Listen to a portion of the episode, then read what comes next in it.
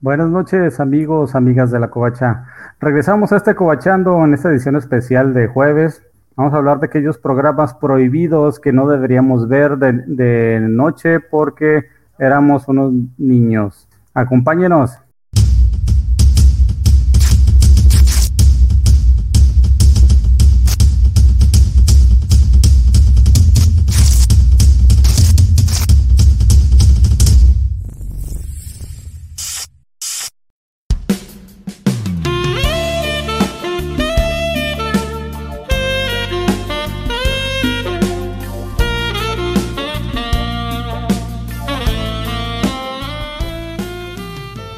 Buenas noches, bienvenidos de nuevo. Soy su anfitrión, Spider Games, y esta noche me acompaña Gerson Obrajero. Hola, ¿qué tal? Buenas noches, bienvenidos a Cobachando. Este, se va a poner bastante buena, quédense. Así es, estábamos buscando cochinotes y el Gerson se apuntó, no sé por qué. de la cara ya la tengo, entonces. y hablando de otros cochinotes, el enano sensual, el más cochino de la covacha.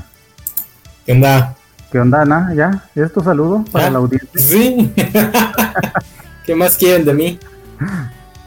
Queremos Ahora más. sí le hizo de nano, mira, está más abajito de todos nosotros. Ahora sí está nano. Y desde las paradisiacas tierras oaxaqueñas, estamos esperando que Dark Cloud se pueda conectar, porque parece que se, la- se le dañó el ventilador y tiene mucho calor. No lo podemos poner todavía en paños menores. Se puso a pensar en las noches de encanto de, de Film Zone y ya.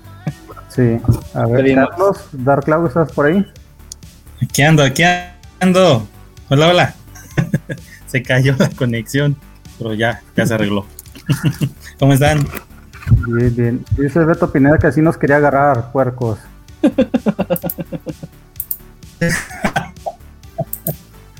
Bueno, vamos a empezar hablando estos programas. Tantas anécdotas. Sí. Técnicamente Sí, el- el no eran despertar. programas prohibidos, ¿verdad? Sino que no estaban dirigidos al público que éramos aquel entonces, unos pequeños imberbes de primaria. Pero igual los veíamos porque era de los que todos platicábamos en el recreo. El primer programa al que hablaremos es la cosa. Sí. ¿Quién se acuerda de la cosa? Uy. Era, era bastante, bastante bueno. Este, era el, el programa de Héctor Suárez, padre. Este, de hecho, es más o menos como eh, el concepto que fue manejando durante mucho tiempo. Este, si mal no recuerdo, empezó con, con la onda de la película esa del Mil Usos. que, que tenía primero un, un tipo que este, todo el mundo lo ninguneaba, que venía de provincia según a trabajar al, al Estado Federal. Y la verdad, esa película es bastante buena. Una crítica social bastante, bastante buena. Este, un humor bastante, bastante pesado y trata de redirigirlo a un show de, de TV con un chorro de personajes distintos, ¿no? Este, eh, el Flanagan, este, eh, la, esta, la señora esta que se ponía a pelear siempre con el marido, este, el No hay, no hay, este, ah, sí es un programa, sobre todo muy, muy clásico de los 80. Entonces, y, y sobre todo que todavía alcanzó a, a pegar un poquito a, a inicios de los noventas este ya in- incorporando a otra serie de actores. Este, yo creo que eso vamos a hablar un poquito más adelante de ello, ¿verdad? Así es que el programa venía de, de otro de Héctor Suárez que se llamaba ¿Qué nos pasa? Y de ahí ya, Exacto. ya pasó a este. Ah, yo, yo me acuerdo de qué nos pasa, pero no me acuerdo de la cosa. No lo ubico. De hecho, la cosa tenía un logo así, era como un de estos muñequitos que tienen pelos en todos lados y, y unas manos Mm. grandes y unas patatas grandes. Ese era el logo de la cosa. No, no, no ubico para nada esa, esa de, de- Digo, de por sí Juárez nunca me gustó mucho. Siempre se me hizo muy pesadón. Eh, ah, uno o dos sketches sí me gustaban. El de, el de donde se, donde parodiaba a Memín Pinguín, donde, y el telúrico. Eh, El de Toma. No, el, el tel- el telúrico no era de él, ese es de, de de- Alejandro era de, de Alejandro que pero pero cuando estaba en el programa estaban juntos no es que te digo que no me acuerdo de- del tuvieron uno no donde aparecían los dos No, de hecho, si mal no Héctor recuerdo, Suárez no. este pasa de, de- el concepto de Televisa a TV Azteca en un momento. Este, de hecho, lo que yo supe es que el, este Héctor Suárez había firmado un contrato con Universal Studios. No sé si te acuerdan que él salía así y salían este un- eh, los letreros de Universal Studios y se supone que ahí grababa los programas este para TV Azteca. Este, y ahí salía este actores como José Carlos Ruiz, Juan, Ca- Juan Carlos Ruiz, no me acuerdo, Amaranta Ruiz era, perdón, José Carlos, algo así. ya después, un grupo de actores que después se separaron de Héctor Suárez cuando, cuando Héctor Suárez volvió a Televisa y después ellos crearon Puro Loco. Pero primero empezó todo ah, Que por cierto, Alejandro Suárez, eh, que de, todos los Suárez es el único que me cae bien. Claro que también, pues, comparado con los otros dos Suárez famosos, tampoco es como que una, un gran logro. Este, híjole, qué triste eh, lo, último que vi de él, que es la película de La Rebelión de los Godines. Tristísimo, ¿eh? Digo, tampoco es que sienta, yo, yo la verdad, mi problema con los Suárez es que siempre se los han dado de un humor muy intelectual, cuando la neta, Derbez siempre fue mejor que ellos. Este, nada más porque ellos se querían sentir intelectualones, pero pues estaban al nivel de Derbez. Híjole, es que si eran bien, bien simplones, o sea, según crítica social y según por eso inteligente, pero en realidad los chistes eran bastante, bastante simplones y ya de repente tirándole al doble sentido. Entonces, este, pues no eran tan intelectuales. De hecho, de hecho es, lo que me dio más tristeza de, de, este. Porque es un personaje muy chiquitito el que tiene Alejandro Suárez, es el abuelo del protagonista. No sé si han visto la película. Hay una escena que es básicamente un sketch de, de risa en vacaciones donde, todo, donde toda la gracia es que el, abuelito se llevó una prostituta a la iglesia, que porque era su fantasía. Obviamente todo en doble sentido, nada, nada este, explícito. Y a la vez me dio, me dio una tristeza, a pesar de que los Suárez nunca se me han hecho así. De hecho, siento que están sobrevaloradísimos, pero me dio una tristeza ver al, señor. Más, más, de, más que la que me dio ver a los, al polibos este, en, la, en la serie esta con, con Ortiz de Pinedo porque todavía pues como que medio respetaban la, figura del polivoz, en cambio aquí sí como que Suárez, que por sí siempre fue el, Suárez segundón, este sí se veía medio, se ve medio tristón. Aunque tuvo su, su época este medio buena, ¿no? Con ensalada de locos. En los A mí me queda mejor. Y todo en Carabina de Ambrosio, en la Carabina de Ambrosio Alejandro Suárez. Ah, y en su programa, en su programa, no me acuerdo cómo se llamaba el de Alejandro Suárez, donde salió el telúrico. ah, ese, es este entonces el que me refiero. Y el de la conejita, ¿cómo se llamaba esa que sea? No, mi conejita me mandó, mi conejita me mandó. De hecho, yo lo veía, creo que en repetición. Amado lo veía una hora que Amado también. lo veía una hora que no era la original porque ya lo veía más tempranito, ¿no? Ese programa no lo veía en la noche como, como originalmente fue en algunos de sus canales que pasaban repetición en los 90. Que como dice Gerson, la gracia realmente era que usaban un este, doble sentido, no muy oculto, pero tampoco excesivamente obvio, que era la diferencia, eh, lo que los diferenciaba más que nada de, del resto de Televisa. Eh, Sí, era, usaban un, este, el doble sentido que usábamos en los chistes normales de, Pepito y así, pero que raramente, rara vez se veía en televisión, ¿vale? en televisión mexicana, más que en las películas de las ficheras y todo eso. En televisión no se usaba como tal, eran más chistes así cándidos como los de la carabina de Ambrosio, Cándido Pérez y todo eso, pero aquí. No, pero la, carabina de Ambrosio sí está un poquito más subido que Cándido Pérez y era más como del nivel de, de, ese programa, ¿cómo se llamaba? El de, el de César Costa, el de Papá, papá Soltero. Papá, no, Papá Soltero. No, el, papá soltero era mañoño, era mañoño papá soltero, sí. sí, pero estaban más o menos en la misma liga. Sí, sí. La carabina estaba un poquito más arriba. Sí, pero el de Cándido lo que tenía es que tenía un enfoque más hacia hacia temas adultos de, de, mm. sexo. De hecho, en las películas de Cándido Pérez, pues ya, ya lo abordan sin problema, porque pues ya es una película. Dice cierto que su, que su compu lo sacó. No, pues ya no, no le hubiera dado permiso. ¿Para qué se deja? Le dijeron ver programas prohibidos. sí, lo... Oye, por cierto, este hay un reboot de, del Doctor Cándido Pérez, ¿eh? Una de esas cosas que estoy seguro que están, este, a veces, no, todos los programas de televisión usaban doble sentido, ese es cañón. de hecho, toda esa barra era con doble sentido, o sea, no, no, no era muy, como dice, muy cándido el, la, la ah. función del programa, sí, realmente era, abordaba todo el doble sentido, aspectos sexuales, eh, yo creo que por eso mismo, obviamente, eh, son programas que en nuestros tiempos fueron prohibidos, pero yo me acuerdo más de que no se permitía ver la carabina de Ambrosio, eh, pero ya, ya era como, sí, o sea, era cuestión de que echabas la tonadita y ya te decían, órale a la cama, a la cama. A mí no, a mí no, yo sí la podía ver junto con mis tíos. a mí lo que no me dejaban ver era esto, o sea, la cosa, como eran las 10, órale a dormir, porque aparte estaba en primaria. Pero aparte, o sea, sí, sí, los, chistes de, este del Tomás. Es que eh, ese, esos, esos sketches sí, sí rayaban en chistes obscenos, o sea, aquí sí ah, las, este, los albures sí estaban ya, ya, bastante subidos de tono. Que esa era la gracia, ¿no? Que la mamá se enojaba por lo que decía el niño. Sí, que según el niño era inocente y decía cosas, Ajá. y de repente la mamá se imaginaba cosas, siempre y el niño ya le aclaraba, ay, mi, mi, Tomás tan inocente. ¿Quién se acuerda un chiste de estos? ¿Alguien se acuerda un chiste no, de.? No, no, no, mi memoria no es tan buena.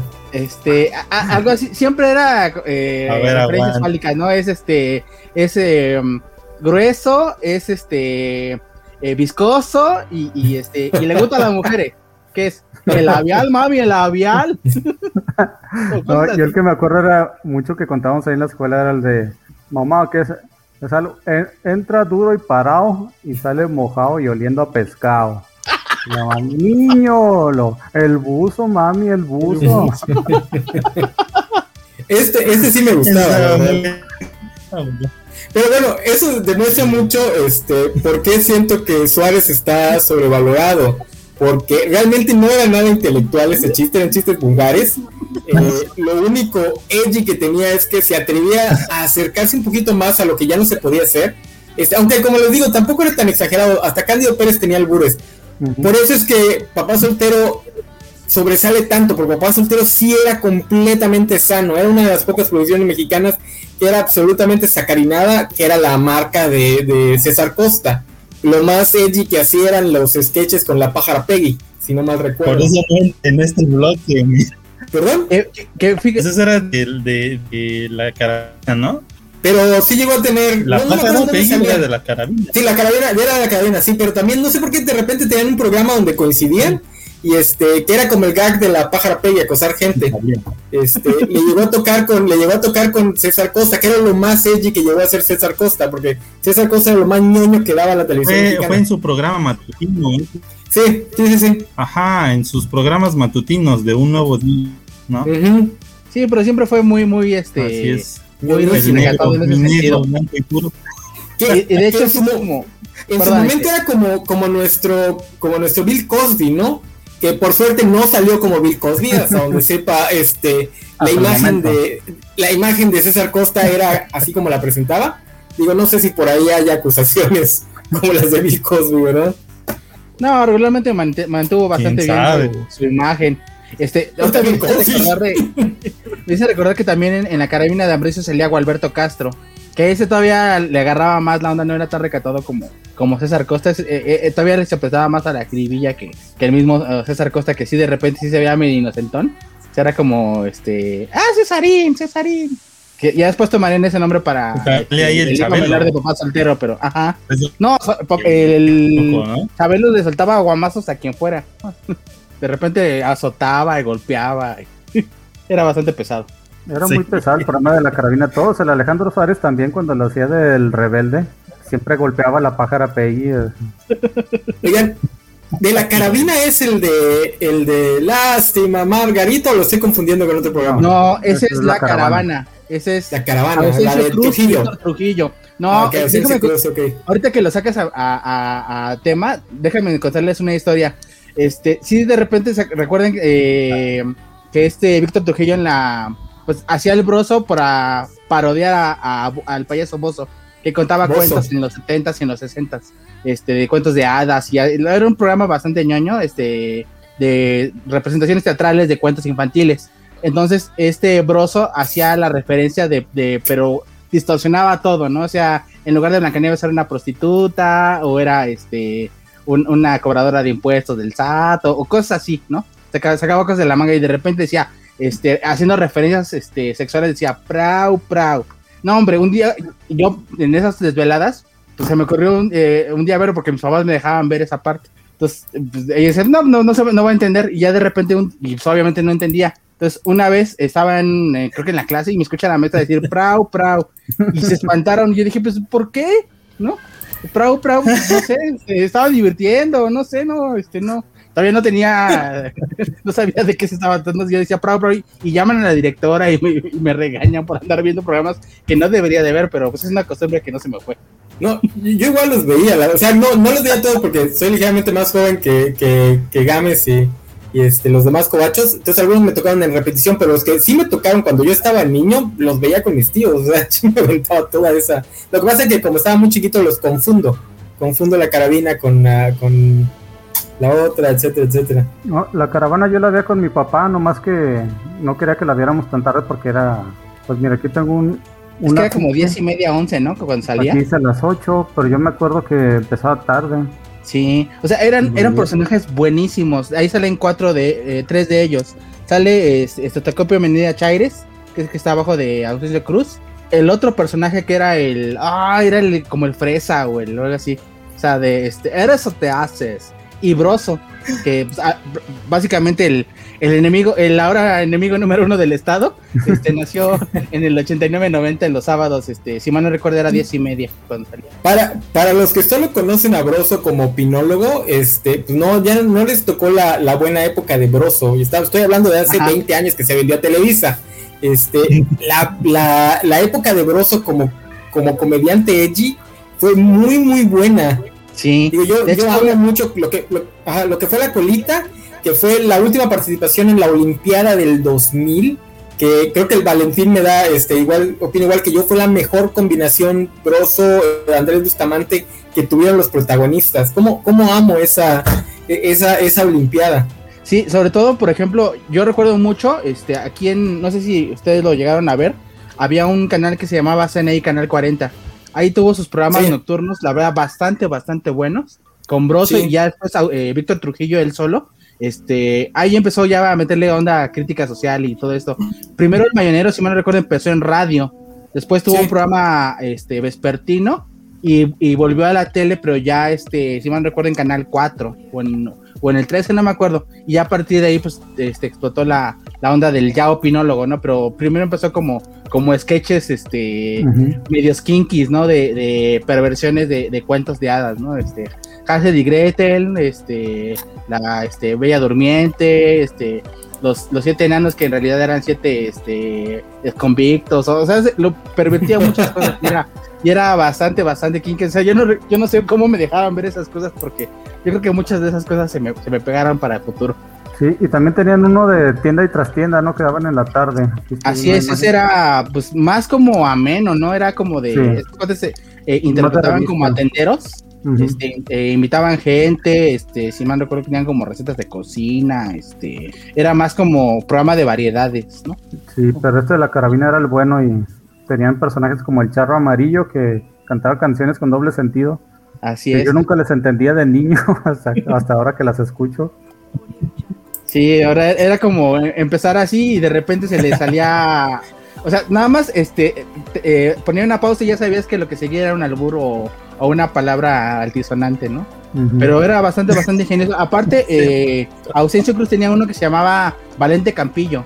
Era un como este charro que según era como un líder de un movimiento sindical este, a favor del macho mexicano y siempre este, le tiraba al feminismo y a, ya este, y a los homosexuales. Ahorita es inviable, ¿no? Pero en ese momento era como de, este, eh, las mujeres ahí, este, a planchar la ropa y a estar, este, abajo de, ¿cómo Este, atrás de la puerta y este, y esos jotos como Juan Gabriel y como, o sea, era un tipo, eh, estereotipo de Jorge Negrete, pero haciendo una, este, diciendo puras barrabusadas eh, para defender el machismo, ¿no? Pero también era una crítica bastante inteligente hacia el machismo, ¿no?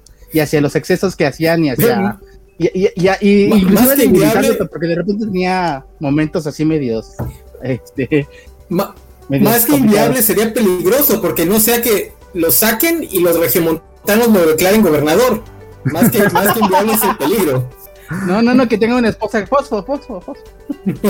Vale García cambió sus cobacholares para que bailemos como Semo. Todavía está de moda bailar como Semo. No, está bien. Habría que bailar como Loki. Sí.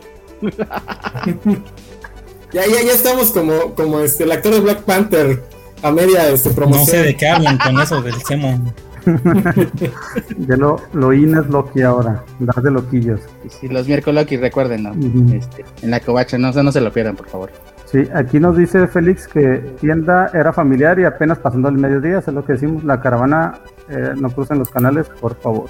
No, pues era de TV Azteca, no había mucho, mucho cambio. Sí, de hecho, e, ellos transicionaron la parte de Inmivisión hacia TV Azteca. Este, les tocó de, sobrevivir porque muchos de los programas este, pasaron a otra vida, pero estos sí se quedaron. Y de hecho, eh, gran parte de, que después Broso pasara a Televisa fue gracias al, éxito que le, que le, o sea, que todavía se mantuvo en, en los primeros años de Azteca. O sea, era el primero de los promotores de hecho, hicieron el primer Teletón en TV Azteca y al siguiente año ya estaba promocionando el Teletón en televisión. Y pues con toda la onda de los centros Script y todas esas cosas. Pero sí era este. ¿Qué dice? este. Sí, fue gracias a TV Azteca que Víctor Trujillo con el personaje de Broso y con la Beba Galván. Ah, y sobre todo con las ondas de los, de los mundiales y de los olímpicos. que realmente pudo dar el siguiente paso para, para llegar a la empresa grande que era Televisa. Así es. Dice Félix, tranquilo César, los campechanos apenas y votaron un poco mejor que los norteños. No tuvieron fosfo fosfo, sino... No, este, el candidato de Mossi aquí era muy similar al, al, del Mossi allá. De hecho, el Mossi tiene una línea muy parecida para todos sus candidatos. Entonces nos salvamos por los pelos. Por desgracia tuvimos que poner a una exprista de esas tan colorada que hasta el pelo está rojo, pero bueno. Eso es lo que pasa cuando votas por el menos peor. No, lo peor es que esa parece la tendencia hacia el futuro, entonces agua. No, pues sí, no, yo ya me estoy viendo votando por Ebras. ¿A, dónde, vamos a llegar? Bueno, seguimos con. Después, ¿ya quieren hablar algo más de la cosa? ¿Hay algún otro programa, este, otro programa de este tipo que se nos esté olvidando? Yo creo pues que no, porque de ahí ya pasaron a puro loco. Exactamente. Cuando se fue Héctor Suárez, prácticamente todo el elenco se quedó en TV Azteca, pero ahora con Juan Carlos Méndez, que era el compañero de Héctor Suárez en los sketches, y fue el que lideró el, grupo. ¿Pero qué? Pero me refiero a programas como Anabel o cositas así, alguno que se nos esté olvidando, no necesariamente de, ese grupo de cómicos, sino ah. alguno similar de esa época, ¿no? Porque creo que después vamos a hablar de, de los programas de... de tono, ¿no? Es decir, Es que ya no eran tan este de, de, de pasada la medianoche, sino ya eran más, eran un poquito menos este escandalosos. Por ejemplo, Anabel sí era eh, mucho más tranquilo. De hecho, de ahí salió este Eugenio Derbez y Mario Besares. Eran parte del elenco. Eh, ¿Y cuál otro decías? Este.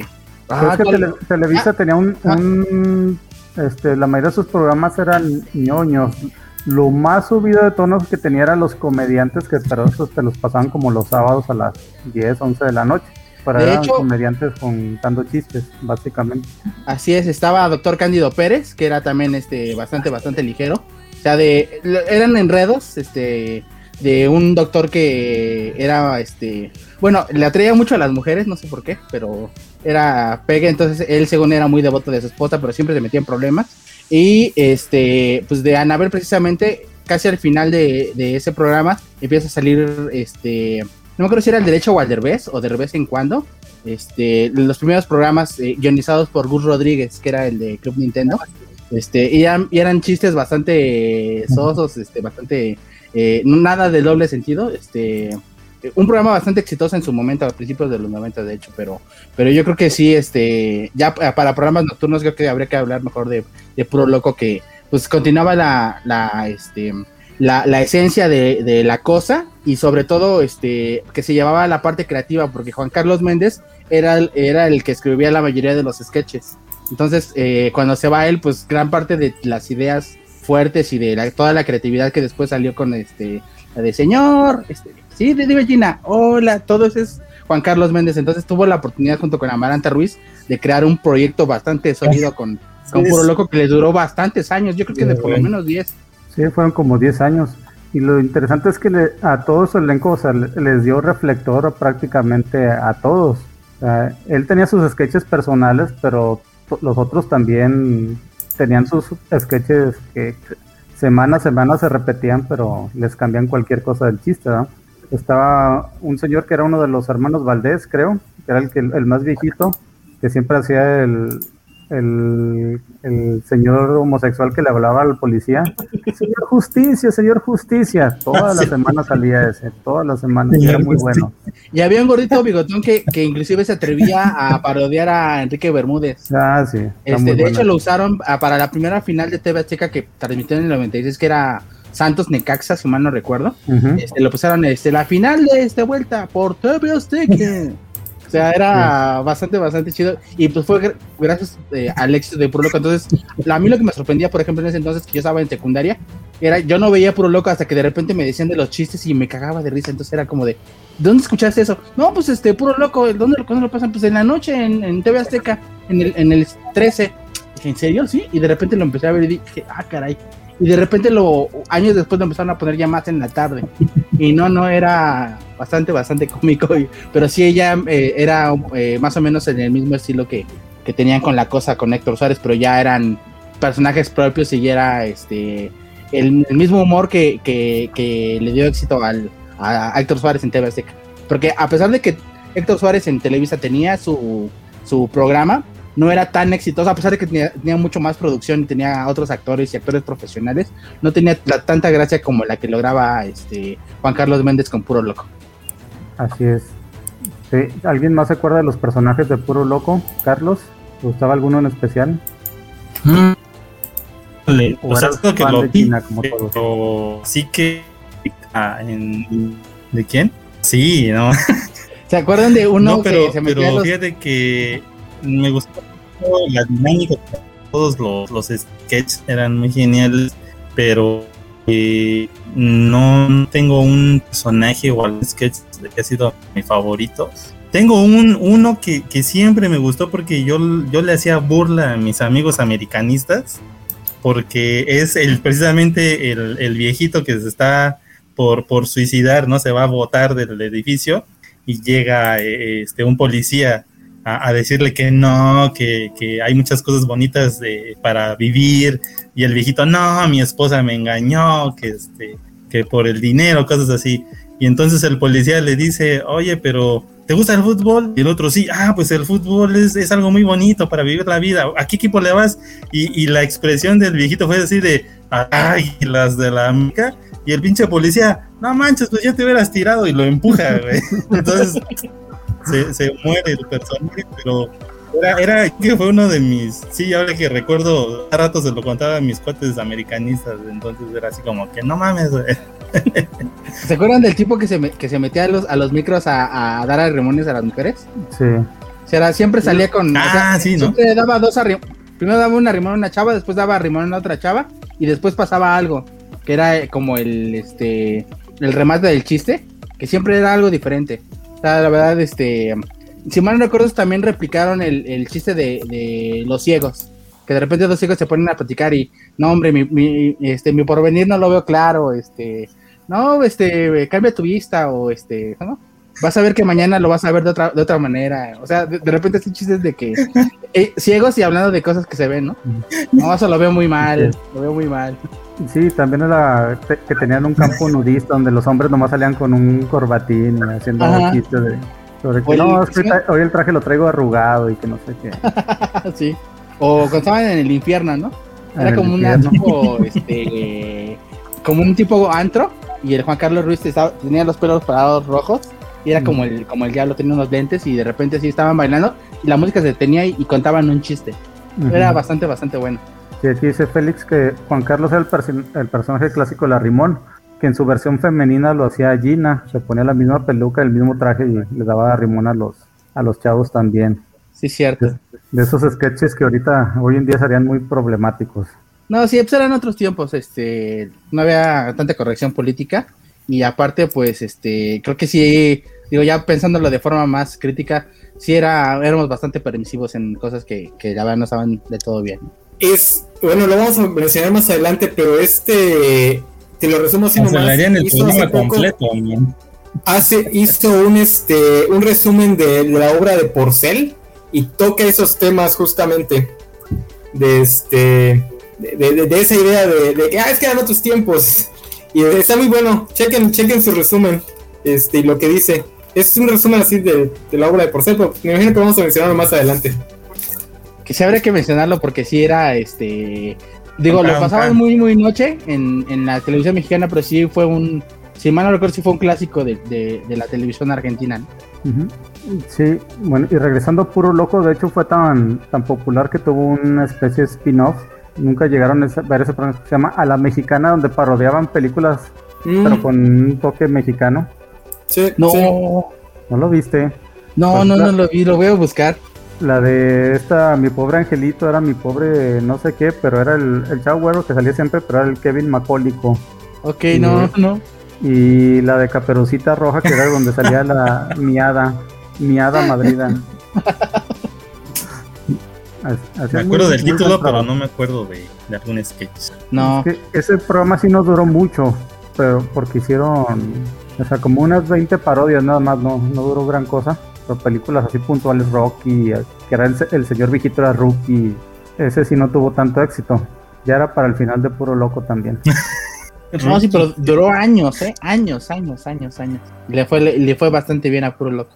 Eran básicamente ellos la barra de comedia de TV Sec. Así es, nomás que al final tuvieron problemas y se separaron de, de, este señor de Juan Carlos Méndez y le siguieron pero en teatro que no me acuerdo cómo se llamaba, Otros Locos o algo así.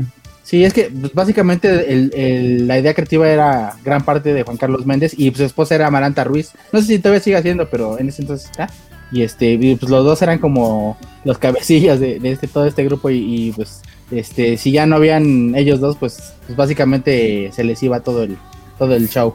Sí, pues de hecho en la, en la presentación del, programa nomás te, te indicaban que era Juan Carlos Méndez el, el principal y te presentaban a Maranta y a Gina, no recuerdo si alguien más, pero creo que eran los tres prácticamente, y ya te decían, y el otro elenco, ya salían los demás ahí, con su fotito y su nombre así, en dos segundos. Sí, de hecho, gracias a esto, pues este, la única competencia que fue viable en, su momento fue Jorge Ortiz de Pinedo con la escuelita, ¿no?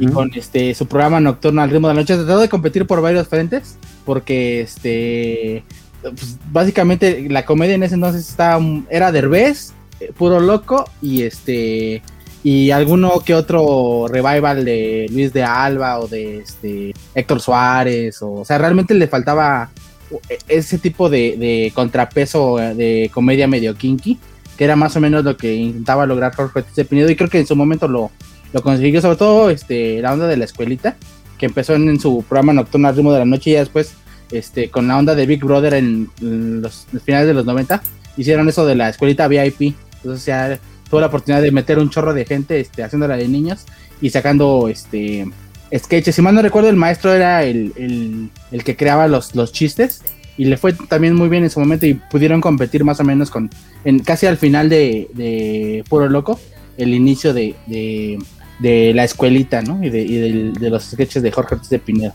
Que la verdad a mí no me gustaba nada. no, a mí siempre porque me agarró muy niño, me agarró este entrando a la secundaria, todos los chistes babosos en doble sentido, pues me encantaban.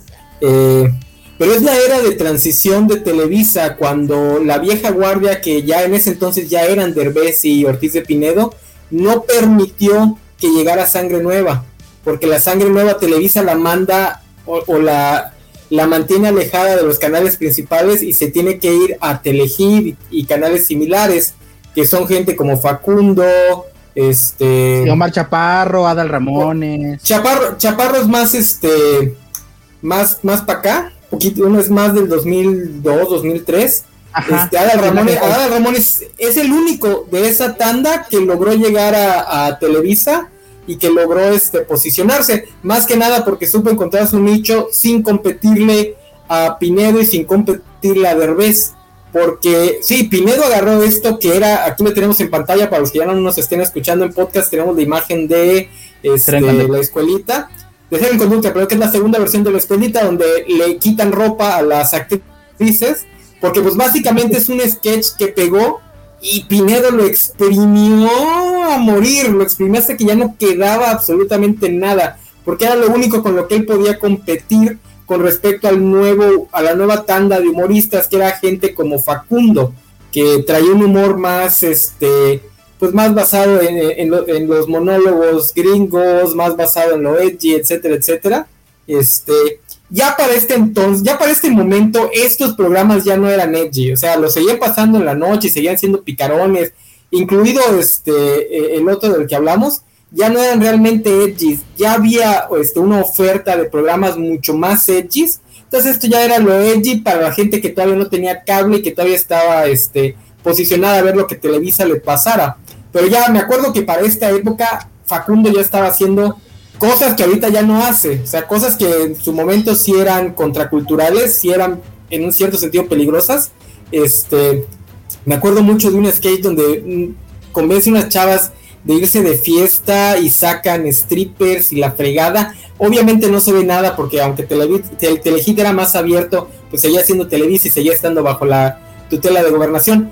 Pero bueno, comparado a eso, pues ya te sentabas a ver la escuelita donde el chiste era Benito Camelo, este, decías, no, pues sí. O sea, digo, a mí me daba risa porque era un puberto de 13 años, pero hasta, hasta como puberto de 13 años decías, no, pues esto ya es, ya es lo like.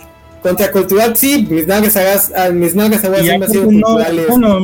mira, Benjamín, en vez de que, espérame, espérame, espérame, Carlos, en vez de que me felicites porque estoy narrando lo que estamos viendo en pantalla, cuando siempre estás chingando que hagamos, vienes a regañarme por haber usado una palabra. si, lo, si lo piensan, por ejemplo, Ser en Conducta, la escuelita VIP y estos programas de fueron el preámbulo a después eh, de, a programas que ya eh, se fueron un, poquito, un pasito un poquito más adelante, como la hora pico. Mira, lo que dice, lo que, lo que dice Félix, dice, bueno, lo de la escuelita es de mucho más atrás. En Televisa ahí está el Chavo del 8, acá lo hacían más picante que digamos. De hecho, ni siquiera empieza con el Chavo del 8, empieza con Chabelo. Eh, se me acuerdo que mis papás odiaban, bueno, mis tíos odiaban la escuelita de Jorge Ortiz de Pinedo porque sentían que era una versión vulgarizada de lo de Chabelo. Pero ahí yo les digo a la gente, acaban de descubrir algo llamado una trop, este, que no es más que una secuencia narrativa en su forma mínima y arquetípica, no es que realmente se estuvieran copiando, probablemente sí tomó la idea de ahí, pero bueno, es como hacer una historia romántica donde los dos este pololos se mueran al final, ¿no? ¿Saben cuál es el origen? Perdón, perdón, este, termina este. No, pues no, no estoy diciendo, es, son similares porque es una tropa, es una figura narrativa en el caso de la comedia. Estoy seguro que Chabelo no lo inventó, este, seguro que lo tomó de alguna versión gringa o, inglesa. Yo lo que, lo que yo sé es que sí es Chabelo, pero salió en la carabina de Ambrosio. De hecho, ahí empezó la, la escuelita, estaba la pájara Peggy, estaba este Alejandro Suárez haciendo lo del rebelde, estaba este Gina Montes, que era el atractivo visual. Y básicamente e, ese, esa, esa idea de la escuelita, y Alberto Castro de maestro. Entonces, este, esa, esa idea fue llevada un paso más adelante por Ortiz de Pinedo, pero ya era una idea gastada, y entonces yo comprendo que, que digas que, que sí es una idea gastada, y aparte, pues la, la gastaron hasta, hasta agotarla completamente, ¿no? Porque ya, ya no era más, solamente era este Benito Camelo, ¿no? O sea, es un sketch, o sea, es un sketch, no es un programa, es un. Es, un, sketch alargado. Pero este, demasiado alargado. Estoy seguro que la versión de Chabelo no es la original, seguramente hay una versión gringa, este anglosajona más vieja de algún comediante un poquito más oscuro. Este, pero bueno, mi punto era más bien que es, es un sketch, no es algo que te dé para mucho. Incluso, incluso el Chavo del 8 no lo usaba mucho y el Chavo del 8 repetía chistes a morir y era uno de los que no repetía tanto. En cambio, Pinedo hizo dos programas enteros con esto. Sí, viviendo años de esto, de de básicamente hacer hacer chistes de doble sentido y enseñar a sus modelos con la menos ropa posible. Ya, ya en cero en conducta, ya está. Yo todavía era adolescente cuando cero en conducta y hasta yo decía, tú ten un poco de decencia, o sea, o ya cruza bien la línea y pásate al humor como telehit y ya háblame de sexo y la fregada, o regrésate al humor a tu, a tu cancha con Derbez y compañía. No, Luz Elena González, ¿no? Es lo que más recuerdo de, de ser en conducta, a Luz Elena González. Muy, muy guapo. Que, que sí tenían visual, o sea, en los días no, pues guapas. la atención, ¿no? Así, ver a las amiguitas, ¿no? Eh, con, pero, pero nunca se me hizo un programa así atrayente, no, no en el sentido de no trae chistes nuevos, no, sino que simplemente no le encontraba yo chiste realmente lo que a lo mejor ya comentó Elena, ver algo repetitivo o, o, sea, era muy cansado estar este, viendo el, mismo, eh, ¿cómo te diré? La misma, el mismo, la misma escenografía, casi casi los mismos personajes hablando de lo mismo pero con otras palabras, doble sentido, no sé, a ese punto yo este sí no no intentaba ver la escuelita ni, ni el, la continuación que tuvo, entonces sí, y era, era lo que decía también el enano, y era como que pues vamos a ver qué más hay en la televisión. Creo que más noche ya aparecía Facundo, donde me gustaba mucho su sketch de que lo hagan ellas, ¿no? creo que ya eso era, otro, otro, sentido, pero... Y ese es el segundo aire de Facundo, porque yo me acuerdo de Facundo cuando estaba con el que después se convirtió en fotógrafo, no me acuerdo cómo se llamaba su programa, cuando estaba chavito Facundo, cuando estaba saliendo, no sé si del, cuando tenía pelo. No, cuando el que dice Carlos todavía tenía pelo, todavía estaba joven, lo que pasa es que eh, inteligente empieza aún más, más, más chavito. No, todavía salía con pelo, ¿no? Ya con tenía muy poco, ¿no? Siempre fue rubio. Ya tenía poco. Ya tenía poco. Ya es cuando, si lo ves ahorita, ya alcanzas a ver que estaba, la parte de arriba ya estaba quedando pelona, pero todavía tenía pelo.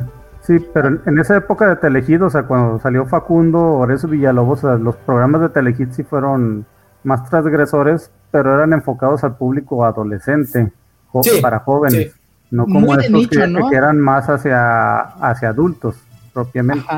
Más que hacia adultos. Eh, ajá, Pajerso yo recuerdo mucho este, desde Gallola. O sea, que, ah, en ese, que en ese entonces sí era, sí era transgresor de nicho y pues representativo de, la cultura LGBT, ¿no? Sea, la Supermana, este, el Chef Fornica, este, que, de repente, o sea, parecía que no iba a pegar y, de repente, digo, se volvió un hito en, en este nicho LGBT este, o sea, cualquier persona que ya había visto desde Gallola y se sabía los chistes. Y, sabía la Supermana y sabía este toda, esta onda, ¿no? Que, pues fue una una onda de, de Horacio Villalobos que la verdad pegó bastante. Y, pues lo que salió de ahí, ¿no? Este.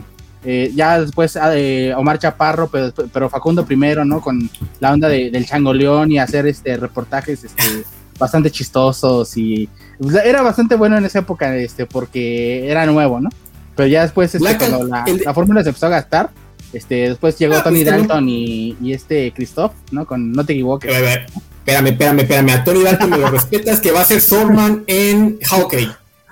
Sí, sí, sí. Miren, ese Félix Farsar nos dice muy bien: Black and White con Perico, Marcha Parro y Rafa Valderrama. Originalmente el conductor de ese programa era Otto, un güerito, que era un programa más ñoñito, más tipo este, es, ventaneando para jóvenes. Llega Omar Chaparro le da un segundo aire, porque Omar Chaparro cuando entra era muy buen comediante. Este, con Perico, que era su, su strike man, este, hacía muy buena mancuerna. Y luego, por hacer del vecino, se les une Rafa Valderrama, que realmente inicia en MTV, cuando MTV hacía mucho lo de los BJs. Rafa es uno de los BJs que tuvieron popularidad, pero no la suficiente, o por alguna razón MTV no lo agarra, entonces lo pasan a, a Telehit y este hace un, hace un trío perfecto con ellos tres. De hecho, yo me acuerdo mucho de Marcha Parro porque para un carnaval, este, cuando la reina del carnaval, este, aquí en Campeche hay reina de carnaval y hay una reina del espectáculo que siempre traen a una actriz. En ese entonces fue esta Mónica Noguera, si no mal recuerdo, y se trajo a Omar Chaparro. Fue la primera vez que, la, que el público campechano, que es horriblemente apático. Pregúntenle a los de Moderato, que han venido tres veces y las tres veces no han podido levantar el, al público. Este, se pusieron como locos. Fue la primera vez que fueron al, hotel a buscar a la celebridad y la fregada. Este. Es que era muy, era muy bueno, pero si mal, si mal no recuerdo, eh, su popularidad explotó después de, aparecer en Big Brother. O sea, ahí sí fue en el Big Brother VIP, no me acuerdo si era el primero o el segundo. no, eso que tengo antes. Fue antes? Eso que te digo fue, fue antes, fue antes, sí. Por eso es que me sorprende. O sea, tampoco era que digas, uh, ya era el Omar Chaparro de ahorita, no. Todavía estaba en, todavía estaba subiendo su fama. Este, pero aquí ya estaba pegando así con todo. Y mira qué jovencitos se ven. ese es otro de los que, ese es otro de los que la dupla Derbez y, y, y, y Ortiz, de Pinedo básicamente mantuvieron bajo su bota para que nunca brillaran. O sea, por eso es que hasta ahorita él y Facundo más o menos están saliendo como de la sombra de, las, de los pesos pesados de Televisa pero pues ya están viejos, ¿no? Lo que decías de, de Villalobos igual, en su momento fue muy rompedor, pero bueno, ningún comediante puede seguir siendo edgy después de los 40 años, entonces Y los que lo intentan siempre terminan siendo unos fachos, como en, el, como en el caso de Villalobos. A mí me encantaba el Rafita, ¿eh? A pesar de que era el típico humor de, de gordo, a mí me encantaba su personaje. No, cuando bailaba el sapito, güey. No, macho. No, no. Cuando sacaba sus trajes y Ajá. todos ridículos. Es que hacían una buena mancuerna. ¿Sabes lo que tenían estos tres? Es que se sentían, obviamente no era natural, estaba todo este, guionizado, pero como venían de la radio, o por lo menos este, Chaparro venía de la radio, tenían esa naturalidad de poder sacar las cosas este, sobre la marcha. Entonces daba como que se sentía como si fuera, este, si no estuviera tras de un guion, obviamente no, si lo tenían, especialmente Perico, pero pues tenía una naturalidad y contrastaba muy bien con Facundo y con, con Villalobos, que no hacían exactamente lo mismo ninguno de los tres. No, eh, Rafa jugaba muy bien. De aquí nos dice Mario Antonio 80 que la única gracia de Rafita era ser gordo. Su personaje giraba en torno a su gordura, pero sí tenía mucha gracia y sí le, sí le logró sacar. Obviamente no, de los tres fue el que menos brilló porque realmente la mancuerna estaba hecha para ser de dos personas. Omar Chaparro como el comediante, este Perico como el Strikeman y pues la integración de Rafa como que sacaba de onda la dinámica, pero lo hizo muy bien. Sin embargo, por ejemplo, al terminar Black, Black and White, Rafa este, vuelve a ser BJ, ¿no? O intento de BJ en diferentes cosas, sobre todo cuando baja de peso. Eh, Omar Chaparro agarra la, onda actoral slash este, comedia. Y, pues Perico pues, desaparece o no, no sé si esté en algún otro lado, pero este, la verdad los tres juntos eran bastante un, una, este, una mancuerna bastante especial. En, en, Black and White eran bastante exitosos y eran bastante graciosos eh, con los sketches. Pero ya cuando por separado, pues creo que el que salió perdiendo aquí fue Perico, ¿no? Digo Rafita tampoco es la gran gracia, ¿no? Ya, Perico, es la misma Perico, Perico era más bien la parte de producción de Chaparro. Él no era comediante, él hacía el juego de Strike Man para, la, para el comediante de Chaparro. Pero él realmente siempre estuvo metido en muchas más cosas. Él ya desde antes de que empezara a bajar la popularidad de Black and White, antes de que Chaparro empezara a irse por la libre, él ya se estaba haciendo a un lado, porque él estaba más metido en la parte, y por lo último que supe, seguía metido en algo, en algo así, al que sí, pues no le funcionó fue al Rafita, pero pues tampoco tenía tanto. Él como que él hubiese necesitado encontrar a, a su propio Mar Chaparro. Este, por ahí nos dicen que Rafita se fusiló un, un no sé qué de, de Besares. Este, no existe la originalidad, niños. Dejen de encontrar dos cosas que se parecen y pensar que están encontrando la gran conspiración de fusiles. No hay nada original en el mundo. Piensen en el comediante más original que se les ocurra y él se fusiló todo de otro. Box Bunny, uno de los personajes más emblemáticos de la comedia americana, se fusiló todo de Buster Keaton. Y Buster Keaton a su vez se fusiló todo del teatro vaudeville. Y los del teatro vaudeville se han de haber fusilado todo de alguna minoría este, perseguida en Europa y así nos vamos hasta la antigua Mesopotamia cuando alguien se fusiló el... el no, cuando bailaba para, la, reina, ¿no? Seguramente para detenerla o no sé, ¿no? Sí, ya lo dijo Krusty, todo es robado, voy a robar ese chiste. a, menos que, a menos que seas Woody Allen, me estás robando. Pero bueno, eso es lo que pasó a finales del 2000, perdón, a finales del 90, principios del 2000 con la programación nocturna Edgy cuando pues ya teníamos este Telehit pasando a las 3 de la tarde, cosas mucho más gruesas. Que por cierto, yo me acuerdo muchísimo de Black and White, un capítulo en el que Chaparro, porque a Chaparro le fascinaba hacer este eh, apuestas, ¿no? Por eso se lo madrió Kawachi, Kawachi ¿cómo se llamaba el, senador? Kawachi. Sí, Jorge le dio una Jorge Kawachi le dio una arrastrada en el ring.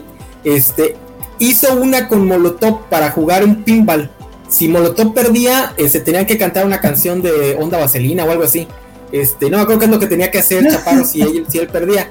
El punto es que Molotov pierde y los maricones no se atrevieron a cantar una canción que porque era muy ñoña, que la fregada, la cantan toda desganada, le meten groserías porque, uy, todo va su imagen de rockeros malvados. Cuatro años después estaban cantando la de ya, ya, ya, el cachá de Pepsi. No, en Televisa, haciendo spots para Televisa. Para Televisa, sí. En, en, el primer disco de ¿Dónde jugarán las niñas? O sea, acaban con Televisa en ese disco y, cinco o seis años después ya estaban este, grabando promocionales para Pepsi y para Televisa, entonces. Que de hecho, que de hecho Villalobos, ¿cómo se los comió con eso, eh? Ah, dice Alejandro Guerra, a mí el show Black and White y su secuela, no manches, es cierto, nunca me gustaron, pero Incógnito de Facundo sí era un fan favorito, a mí igual me encantaba me gustaba más Incógnito. No, Incógnito era la onda. no me acuerdo si en ese es donde sale, el changoleo nunca me, nunca me gustaron mucho los sketches donde se burlan de, una persona. Pero el, no sé si es de este programa o uno después, del, de, el del duende, del Juan del Duende, ah, la vez, ese es uno de los mejores sketches que ha sacado México en toda la historia. Ay, ya me oriné. Digamos que la onda de Changoleón es que de repente ya se le empezó a creer, entonces ya empezó a cambiar este el sketch, ¿no? Ya no era burlarse, sino ya era lo que hacía el Changoleón para, para ganar notoriedad. Entonces empezó bien y de repente hasta que ah. Antes, de, continuar, hay que hacer un break porque ya el buen Dark Claw tiene que ir a mimir, digo, ah, a, hacernos la competencia con otro programa, digo. Dark, algo que quieras decir antes de irte. Mi otro. Sale, pues muchas gracias, chavos. Estuvo muy bien el, el, repaso por todos esos programas prohibidos que yo pues vi muy pocos, por, precisamente porque nos mandaban a la ah, cama muy temprano, pero de vez en cuando escuchábamos algo por ahí, ¿no? pues muchas gracias, cuídense. Nos vemos, Carlos. Bueno, pues aprovechando que se está yendo el Dark Claw, pues vamos a pasar a los programas verdaderamente prohibidos, porque a diferencia del buen Dark Claw que era buen niño, yo estoy seguro que nosotros ustedes éramos unos puercazos. Vamos a empezar con Porcel. Esa es una canción de Erwin and Fire se llama Brazilian Rhyme. Este, la pueden encontrar, dura dos minutos. Básicamente era el jingle de, de, de Porcel y sus gatitas. Así es. Sí, dime, no, no. No, iba a decir que Las Gatitas de Porcel es un programa en un estilo que en, en América Latina era muy, muy común.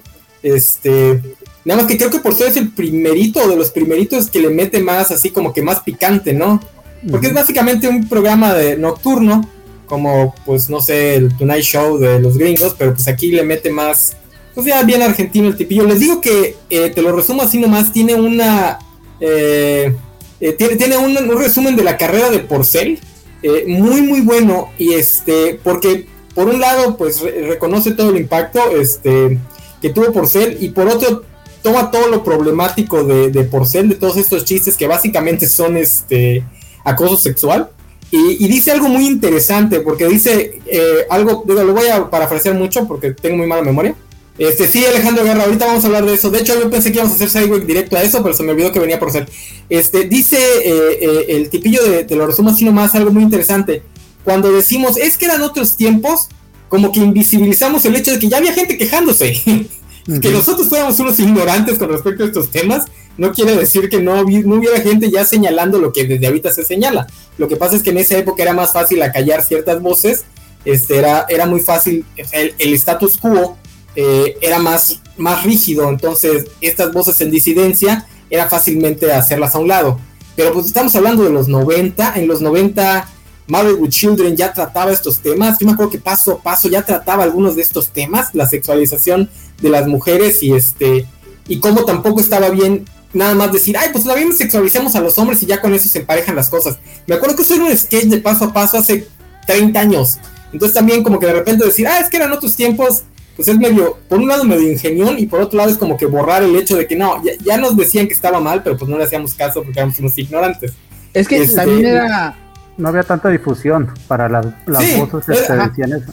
Sobre todo, por ejemplo, eh, muchos de esos contenidos de, ya pasado de tono, este B más o, C, ya eran este a partir de las 11 de la noche. Yo recuerdo mucho este finales de los 80, principios de los 90 cuando mis papás ya se iban a dormir, pues yo me ponía a prender la tele y había películas en el 11, en el 22, en el 5, ya pasadas de tono, no recuerdo haber visto Bajos Instintos, acabo eh, la mano que besa la eh, que mesa ¿cómo? la mano que mesa la, este eh, especies o sea varias eh, películas que, que, ya tienen contenido en el que se mostraban los pechos en el que había escenas este soporno y, y, y algunas cosas como lesbianismo homosexualidad este cosas así que se em, se disculpaban o se amparaban en el hecho de que se pasaban más tarde para un público ya más adulto pero en realidad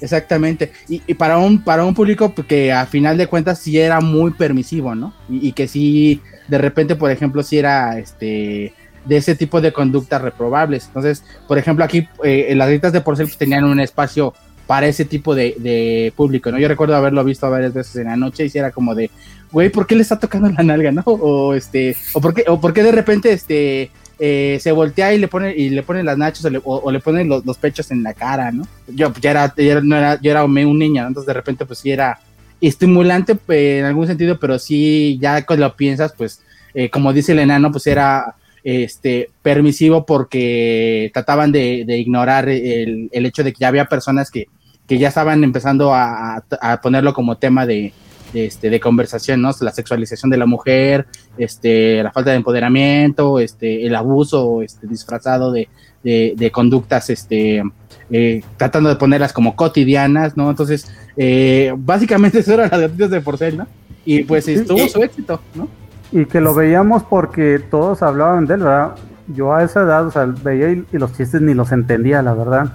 Pero los compañeros de la primaria... No, no por el acento, sino había, como eran de doble sentido, pero era tal vez el doble sentido argentino chocaba con lo que ya estaba acostumbrado. Y, sí, es que sí. es un hito. Es un hito por ser en, toda Latinoamérica. Y creo que pegó más las gatitas que su filmografía. Yo la verdad, en el resumen de, te lo resumo, no, no ubico ninguna película, pero la, el programa sí. Sí, el programa sí llegó aquí. De hecho, TV Azteca lo daba en las noches. Era parte de su barra cómica. Dice Vale García que Gerson perdió la inocencia con los gatitos de porcel y fue cuando se fracturó la mano. Pon el de Beto Pineda, este, porfa. Este. Ahí está. Beto Pineda me conoce desde la prepa. Este, entonces este, piensa que era eh, eh, puro inocente, pero no nada más fingía, era, era bastante, bastante cochina. De hecho, estaba viendo algunos sketches de, de Porcel para, porque yo no me recordaba muchos y vi uno muy famoso, el de que dicen del carnicero, que llevaba una niña inocente. y yo después mira, los de Puro Loco le robaron esa, ese sketch, porque en Puro Loco también lo hacían, con Amaranta Ruiz, que era una niña que llegaba al parque y un señor siempre le la quería que se volteara para verla y nunca lo lograba, o sea, nomás que aquí por la Porcel sí, sí se volteaba cada rato. Eh, en, en, los sketches de la carnicería siempre había una mujer que pedía chorizo. O sea, no, nunca, nunca fallaba me da un pedazo de chorizo. Y de repente se, ponía como, este, como que le daba calor al porcel, entonces era así como todo gordo y todo, este, bien Java hot. O sea, de repente hasta se acaba la lengua y era. Yo creo que si una mujer viera ese tipo de, shows, la verdad sí se espantaría horrible, sobre todo en esta época, pero en ese entonces yo creo que también se hubiera espantado porque si eran güey súper libidinosos, si era este, muy, este, doble sentido, pero es que el doble sentido de allá es, es bastante, o sea, no es, ay, ¿cómo podría decirlo? Es muy incisivo, ¿no? Es muy este, o sea, no es tan tan jiribesco como, como el de aquí, ¿no? O sea, sí es como de este, o sea, ya quieres básicamente comerte a la persona, ¿no? Eh, lo que nos dice Beto Pineda, esto lo dice, este, lo resumo, en Argentina tiene más fans el otro, eh, su comparsa, Porcel creo que quedó mal parado porque se volvió medio, de hecho esta época de Porcel ya era medio sangroncito, ya este, como que ya se sentía demasiado y muchos dicen que realmente la gracia la tenía el otro, el otro actor, pero creo que aquí no nos llegó mucho, o sea, aquí nos llegó por ser por las gatitas más que nada. Sí, de hecho Beto Pineda habla de alguien, pero que ya es mucho más antiguo, este Raúl Astor. Era este, él salió con Topollillo primero ah, en algunos de los programas. Era un argentino, este, igual, este, pero tenían uno que se, un programa que se llamaba No Empujen y tenía pues un contenido femenino pues bastante importante. Estaba este Gabriela Goldsmith, si mal no recuerdo, Felicia Mercado, este, que en ese entonces eran las guapuras porque eran rubias, este, con cabello exuberante, este, muy coquetonas, ¿no? No, no, era, este, no soltaban, nada más te enseñaban pierna, ¿no? Pero, este, eh, más o menos era más o menos del estilo, pero ya este eh, llevado al extremo fue lo que lo que hizo por ser con las gatitas, ¿no? El, estilo es como cabaret, o sea, el, estilo de programa es como cabaret, es, de, ahí sale, de ahí se lo que hace por ser es llevarlo a la televisión en toda su gloria, porque pues hasta entonces creo que Latinoamérica estaba, digo, ellos estaban todavía en una dictadura militar, si no mal recuerdo, este, 80, finales de los 80, principios de los 90, bueno, no sé si les tocó ya la, la parte de los 90 con Menem, pero este, pero pues los finales de 80 era una dictadura militar en Argentina y la mayor parte de Sudamérica. Eh, por eso es que México tenía tanta presencia en, en, en, la, en, la, esfera hispanoparlante, porque éramos de los países con más libertad, entre comillas. Eh, esa es una de las pocas eh, cosas que vienen en reversa, que nos llegan de, del cono sur y que impactan en México. Porque esto sí, la, después creo que trataron de, de hacer lo mismo con otro cómico que se llamó Franchella o algo así, pero pues no, no tenía lo mismo. Que por cierto, este, el, Chef Formica a mí siempre se me hizo muy este, clavado en, este, en, en Porcel.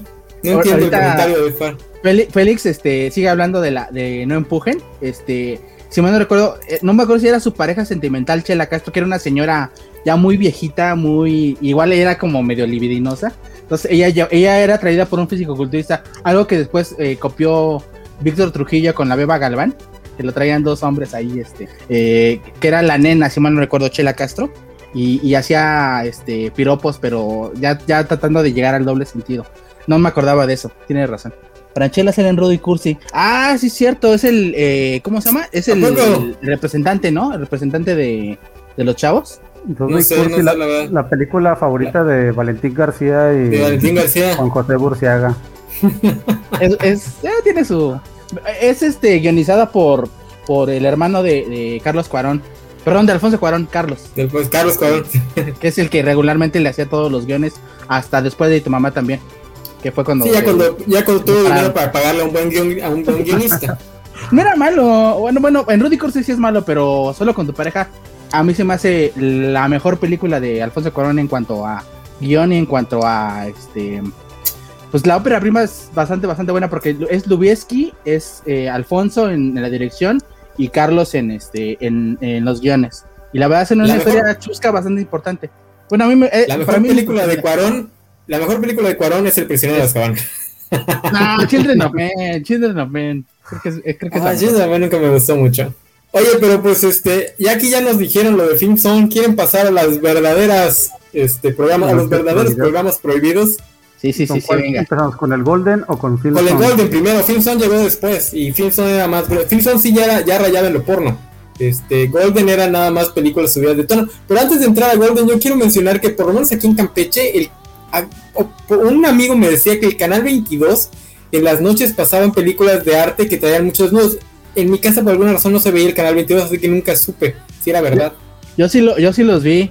Este, pasaron un chorro de clásicos. Este, hay una que una, una película española que se llama Las edades de Lulú, bastante, bastante fuerte. Es sexo explícito, es este eh, fetiches, es un chorro de cosas que, que este, la verdad sí son este, pues para un público ya ya más con, cierto criterio.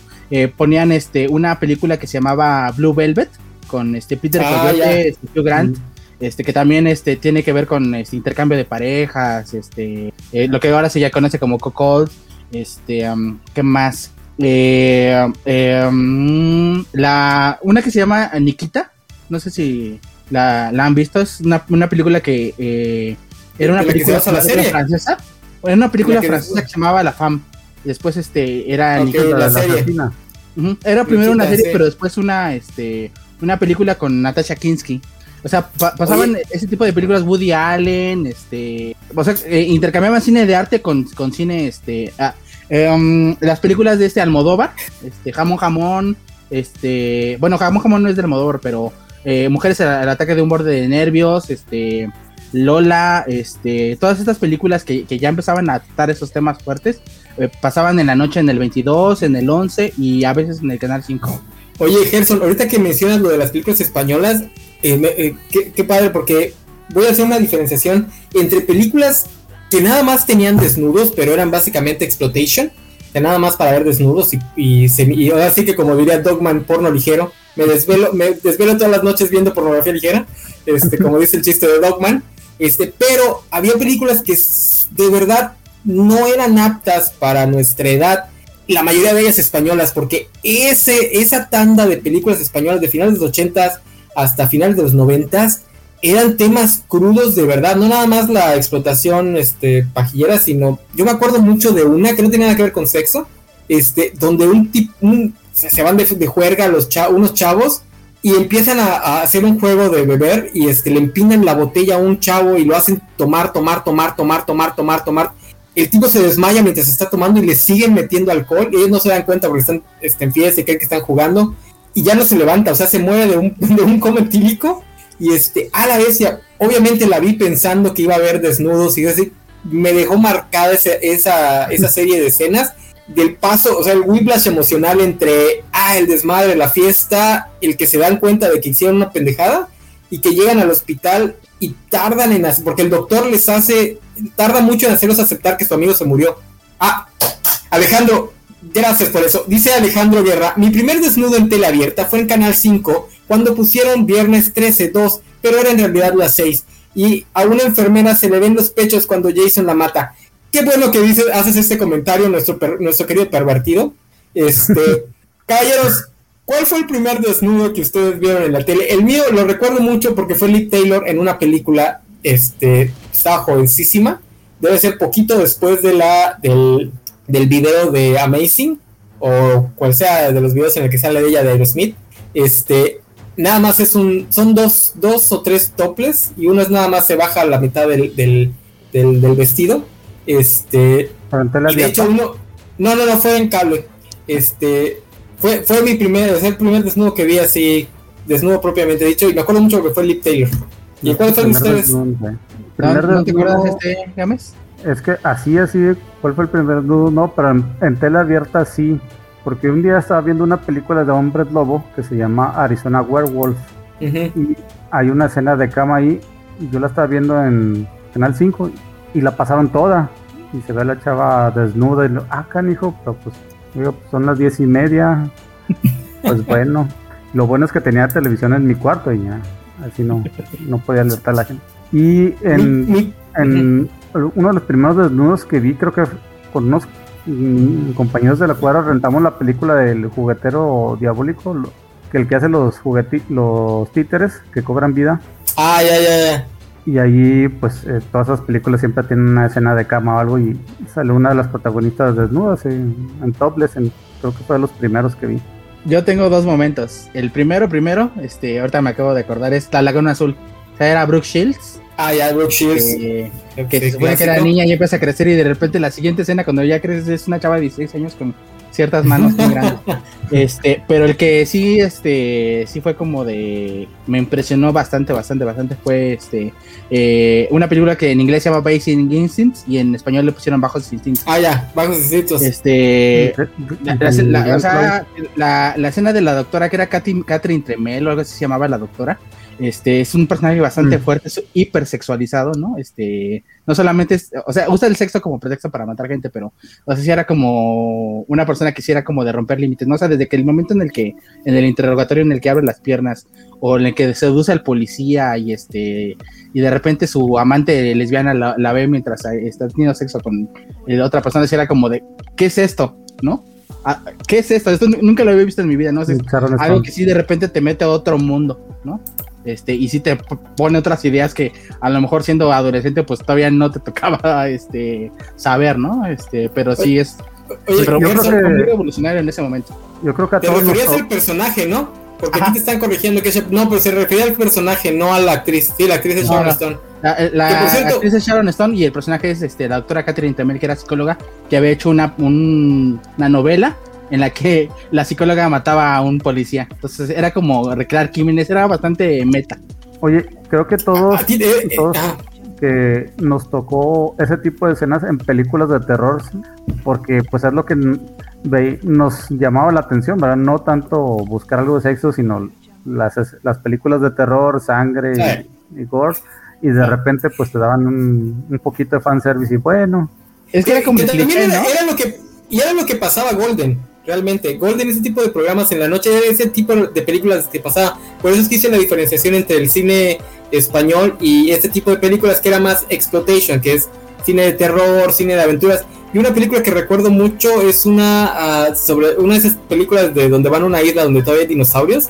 Y sale una güerita, hay un como un romance con un soldado nerd, ni me acuerdo cuál es, pero creo que es de las famositas, que la pasaban mucho en Golden. Pero para mí Golden y The Film Sound siempre es eh, la misma, este, eh, el mismo argumento.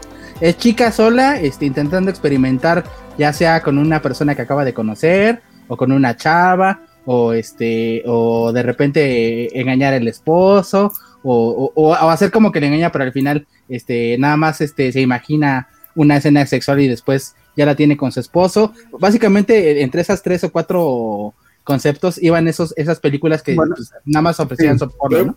Pero, espérame, espérame, es que The Film Zone tenía otro tipo de películas. Las de Golden eran ese tipo de exploitation. Luego están las películas como la de Bajos Instintos, que tú decías que es una racha de películas donde el cine de Hollywood se pone más edgy, eh, bajos instintos, este, no sé cuál otra Especies, este, este, la de mujer soltera una oferta indecorosa, una oferta indecorosa, este, esas eran, eran películas que querían contar algo y que tenían escenas, este, hasta mujer bonita, hardcore, hasta un poquito más este al lado este familiar, pero también un poquito edgy. Luego están las, las películas Exploitation, que eran películas que también querían contar algo, pero lo hacían de la forma más chaqueta posible para desnudar a sus actrices. Y luego están las que pasaba de Film Song, que creo que llega un poquito más tarde, que son películas eróticas. O sea, esas sí son películas es que el Golden empezó con eso, el Golden. Empezó con películas eróticas, pero era mucho producto de Playboy. Tanto películas como ah, programas. O sea, tenía programas sí, de softball, pero más enfocado a, las películas eran más eróticas. Sí, el Golden. En el Golden. De hecho, antes de The Film Zone, en Golden empezó el. Eh, ah, bueno, el Golden Edge. Sí, cierto, el Golden Edge. El Golden Edge. Y después llegan los de Film Zone que tenían un, este, una producción un poquito mejor. Me acuerdo que cuando llegaba la escena de cama cambiaba hasta la iluminación y, se veía mejor la profundidad y la fregada.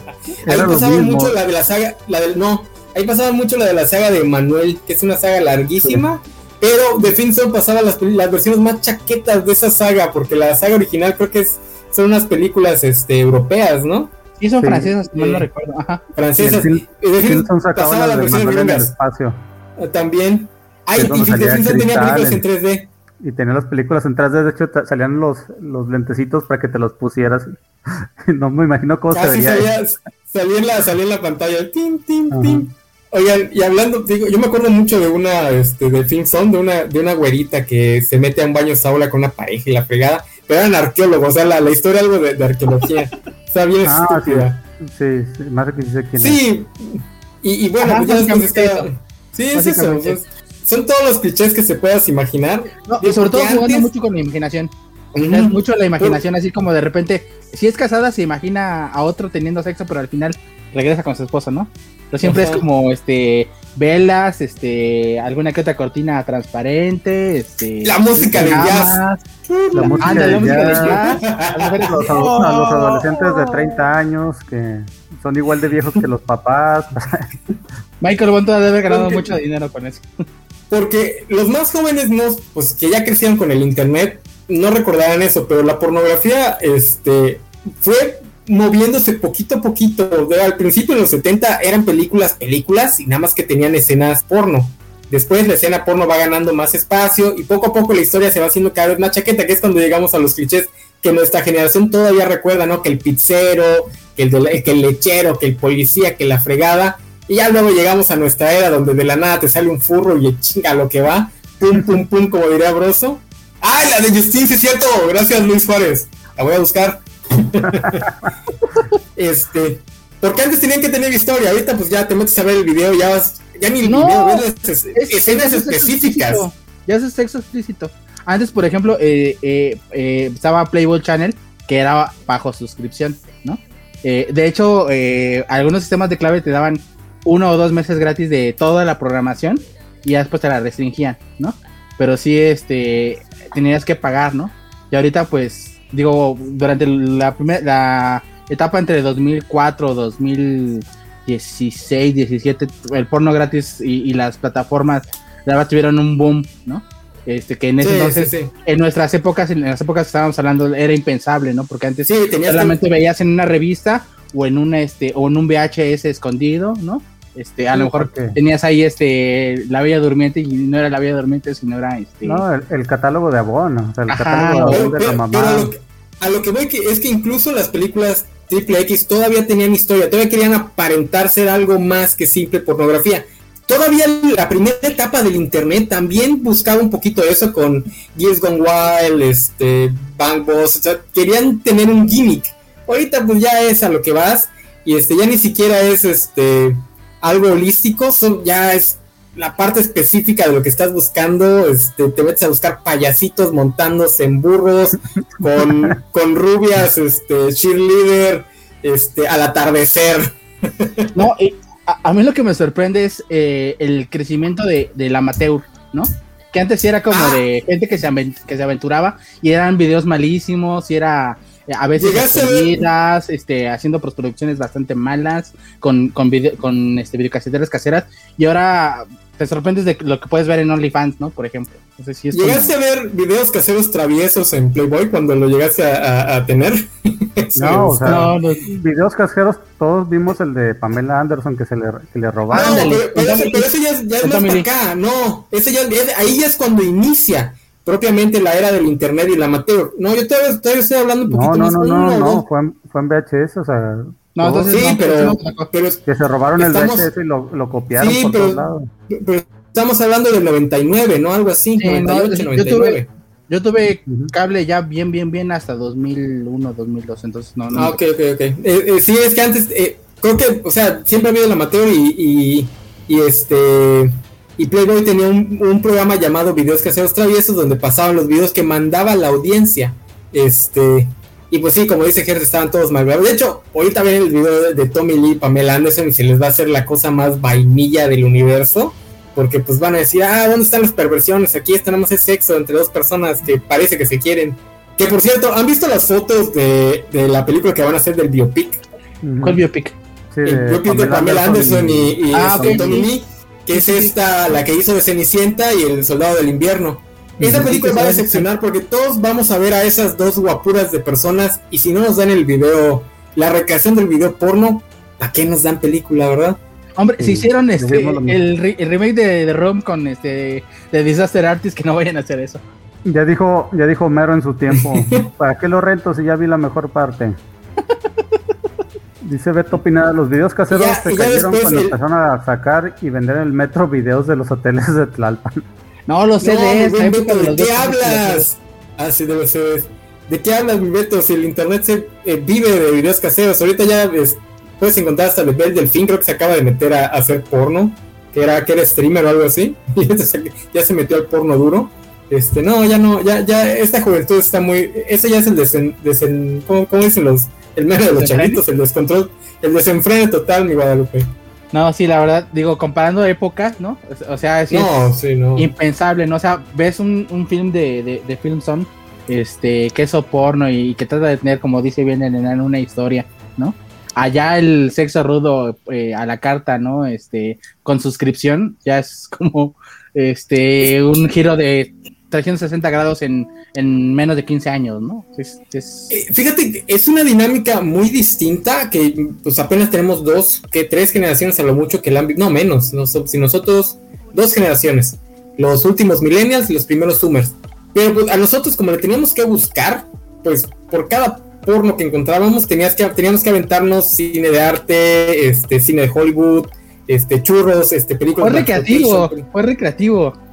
Sí, o sea, es que como me, volví muy fan de Almodóvar, me volví muy fan de Almodóvar, de Woody Allen, de este Vigas Luna, este, o sea, de, de, cineastas que eran buenos, pero sí de repente tenían sus, sus escenas sexuales, ¿no?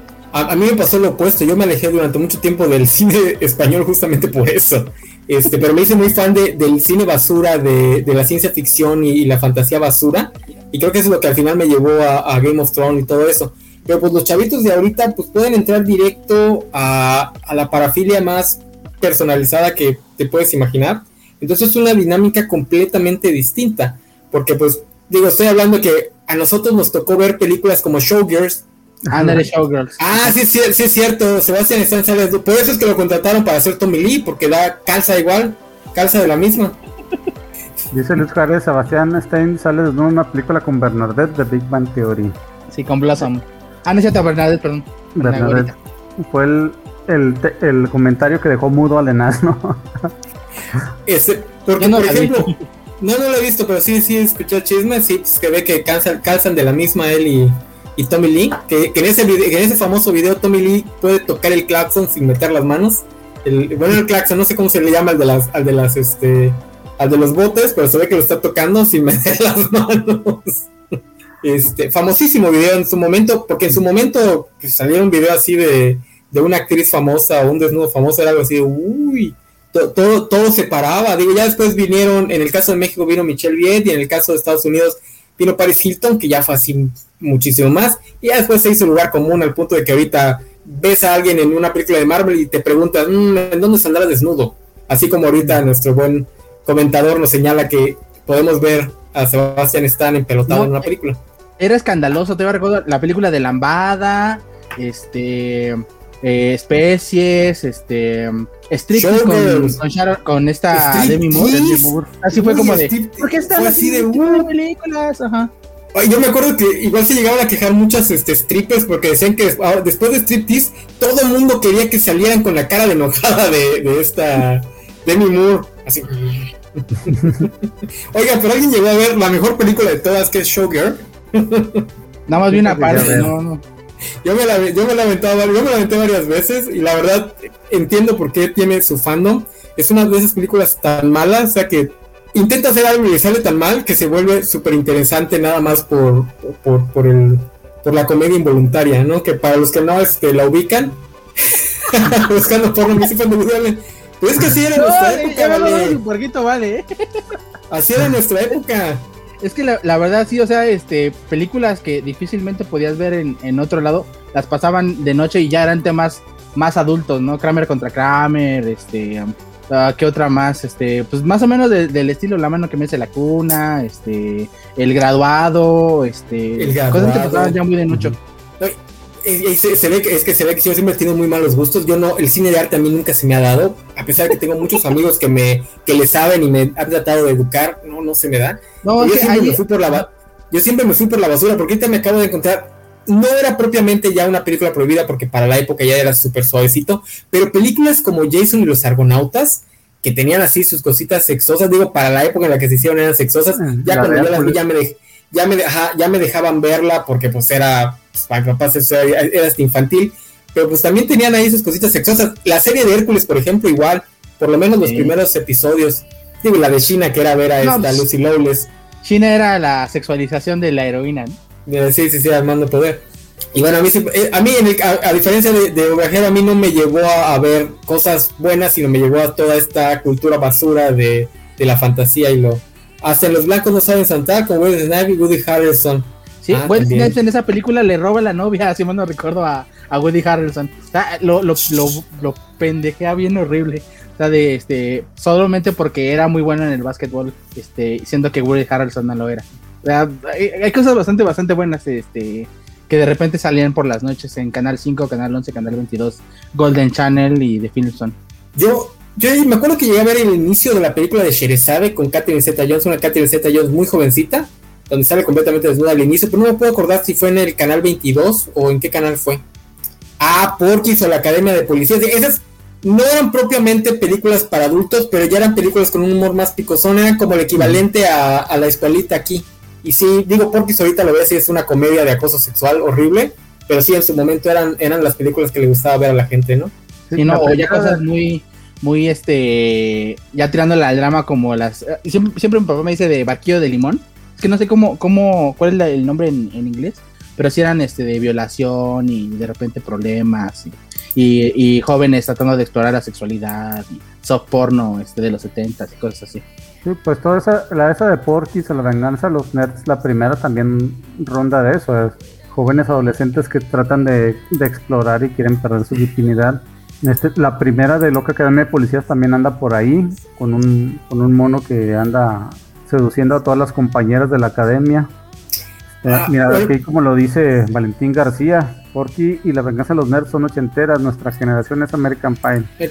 Sí, a mí no me tocaron, pero como, como yo tuve primos mucho mayor, o sea, primos casi de la edad del tío más joven, este, me tocó por osmosis, porque es de la, de la generación de mis primos mayores. Eh, porque él siendo seguidor de Draga veía otras cosas. por honor.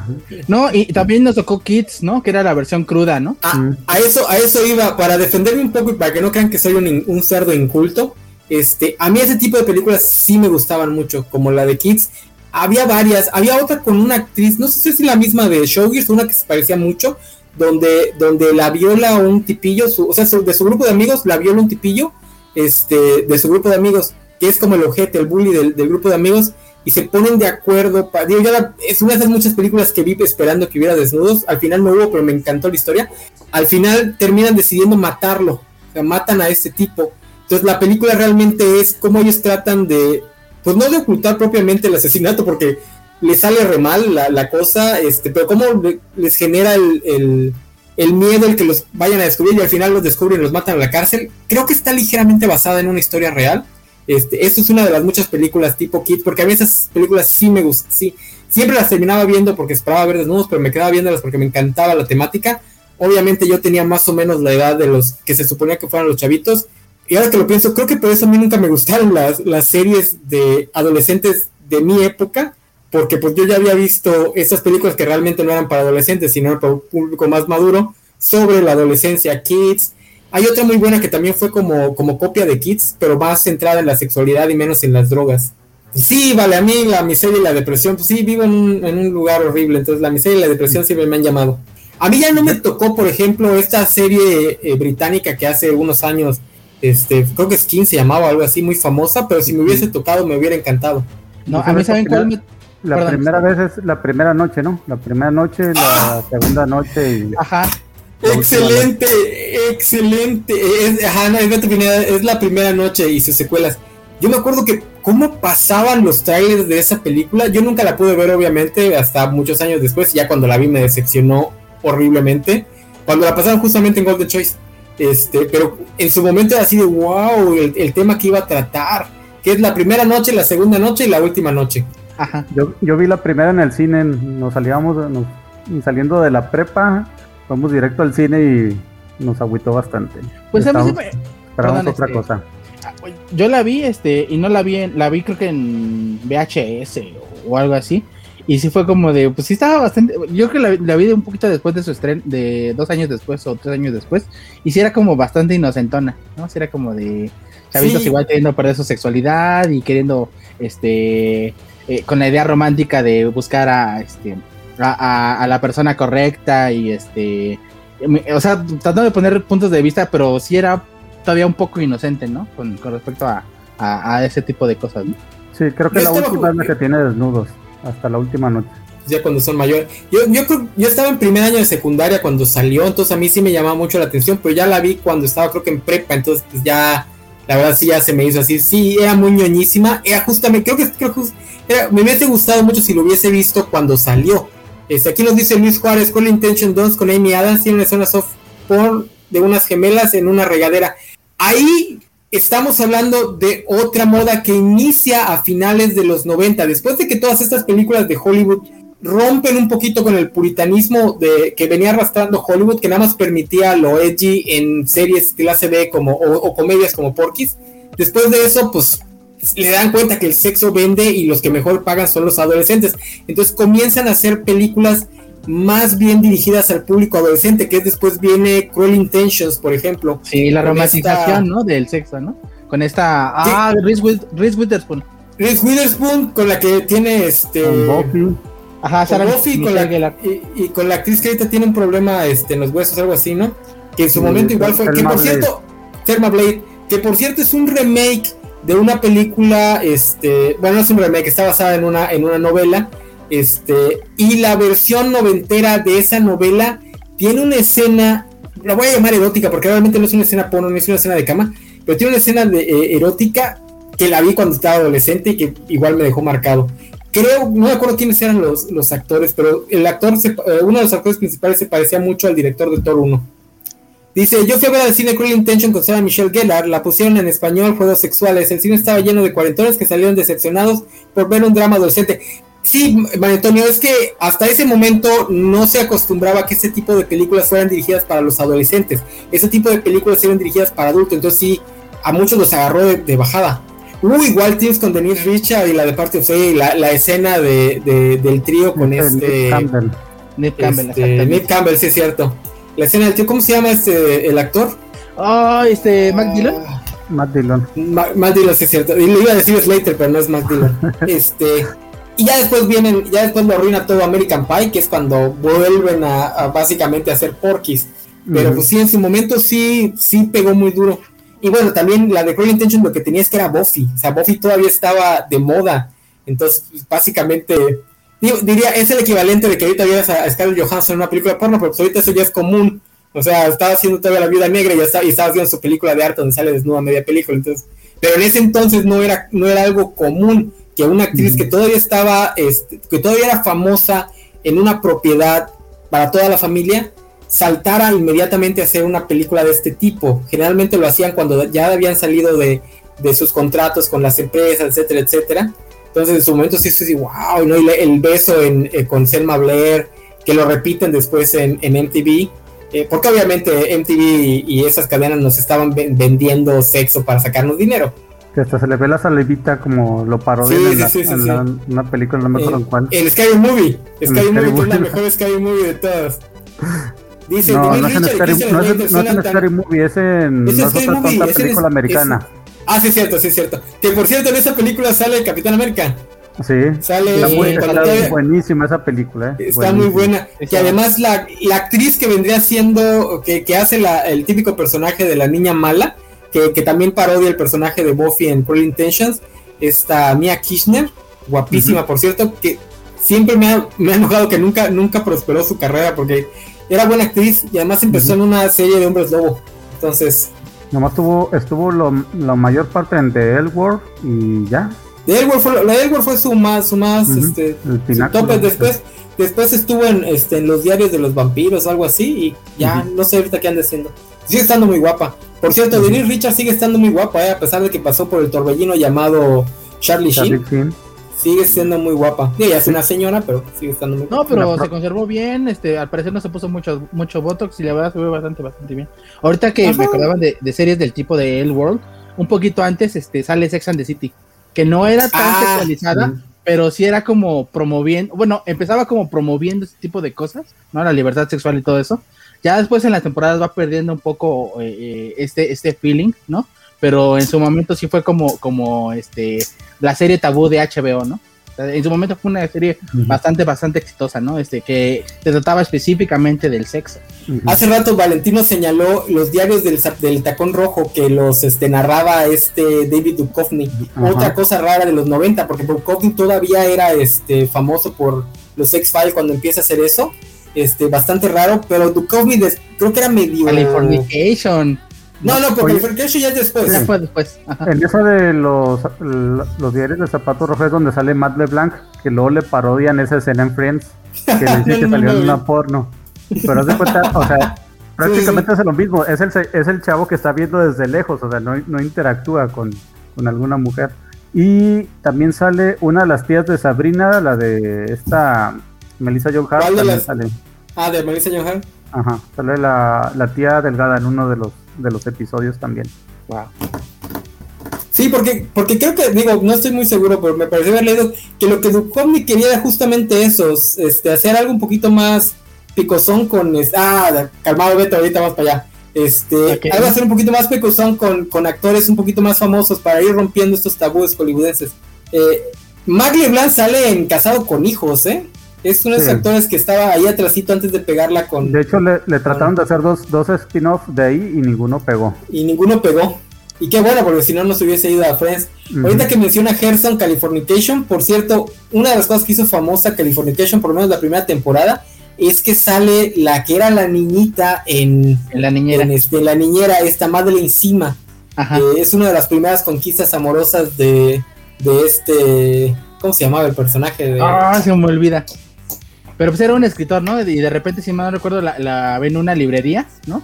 Empiezan a coquetear y ya este, de repente se da cuenta que es una menor de edad, ¿no? Sí, sí, sí, que de hecho es, alumna de la clase que él va, en la que él va a trabajar. Ajá. Este, dice Beto Pineda, Melusa, Melissa Joan Hart nos quedó a ver soft, hasta su comadre Rimney lo hizo. Y eso que fue eh, la novia de Yusa, híjole, no, ¿por qué tocas este tema, Beto? No, horrible de Melissa John Hart nos lo que debe ver y nos quedará porque es muy religiosa, de hecho se, es muy cristiana y se casó con un viendo, viendo, viendo lo que le pasó a Britney Spears, creo que Melissa John Hart hizo bien en hacerse cristiana, ¿eh? Sí. de la que se salvó, porque Britney Spears y toda esa generación de starlets gringas, híjole, digo, es que la, ahorita la, hipersexualización le, le costó demasiado caro, la verdad. Sí, yo, yo he estado viendo muchos este, ensayos de, pues son chavitas, son zoomers, este, videoensayistas que están tocando ese tema y este, y sí está súper incómodo porque pues ellas lo están viendo con la, con el hindsight de verlo desde 20 años para atrás. Y madre, sí está bien incómodo como a nuestra generación, justamente hablando de que se, MTV nos empieza a vender sexo, como nuestra, a nuestra generación se le sexualizó, obviamente enfocadísimo en las chavas, a un punto que hay algunas personas que no tuvieron infancia, como Britney Spears, como Lindsay Lohan, y por eso es que terminaron como terminaron. Digo, yo no soy cristiano, odio a los cristianos fundamentalistas, justamente como me dice John Hart, que hacen películas para hablar más de los ateos y la fregada, pero viendo lo que le pasó a su generación, híjole, mejor háganse cristianos, ¿no? La libró. De hecho, este es, es bastante, bastante triste, ¿no? O sea, este, ya cuando piensas que eh, Hit Me Baby One More Time y ya que lo vea una generación, este, por ejemplo, ultrafeminista que puede ver fetiches en todos lados, o sea, se, la pueden acabar, ¿no? Este, I'm Slave for You también, ¿no? Este, todo ese tipo de, de, contenido que, que, sí estaba muy sexualizado y que ahorita pues ya no, no es tan viable, ¿no? Por lo menos no, no en el mainstream, ¿no? Como era en ese entonces, que, pues sí, como dices, bien, este, no destruyó vidas, ¿no? Lo que pasa es que estaba sexualizado en un sentido, eh, pues nada más para venderla como un objeto, porque de, hecho a mí me gusta mucho el, Baby One More Time, pero de repente sí le estoy escuchando y me queda el 20 de que tiene como 15 años cuando lo está cantando. Y dices, güey, esto no lo cantaría una niña de 15 años, y todavía una chavita como Billie Eilish, que ahorita apenas está entrando a su etapa de sexualización, este, pues por mucho que ahorita ya las juventudes ya son mucho más abiertas que nuestra generación, lo comparas con lo que, lo que le hacían a Britney Spears, a, a Christina Aguilera, a Lindsay Lohan, y si notas la enorme diferencia entre la sexualización, entre comillas, natural, digo, obviamente no puede ser natural porque están dentro de una industria de entretenimiento, pero entre comillas natural de, de las nuevas starlets que pues se van desarrollando conforme se va desarrollando su personalidad, y la sexualización de niñas que agarraron a los 15 años, las vistieron sexy porque sabían que eso iba a vender para los cuarentones, ¿no?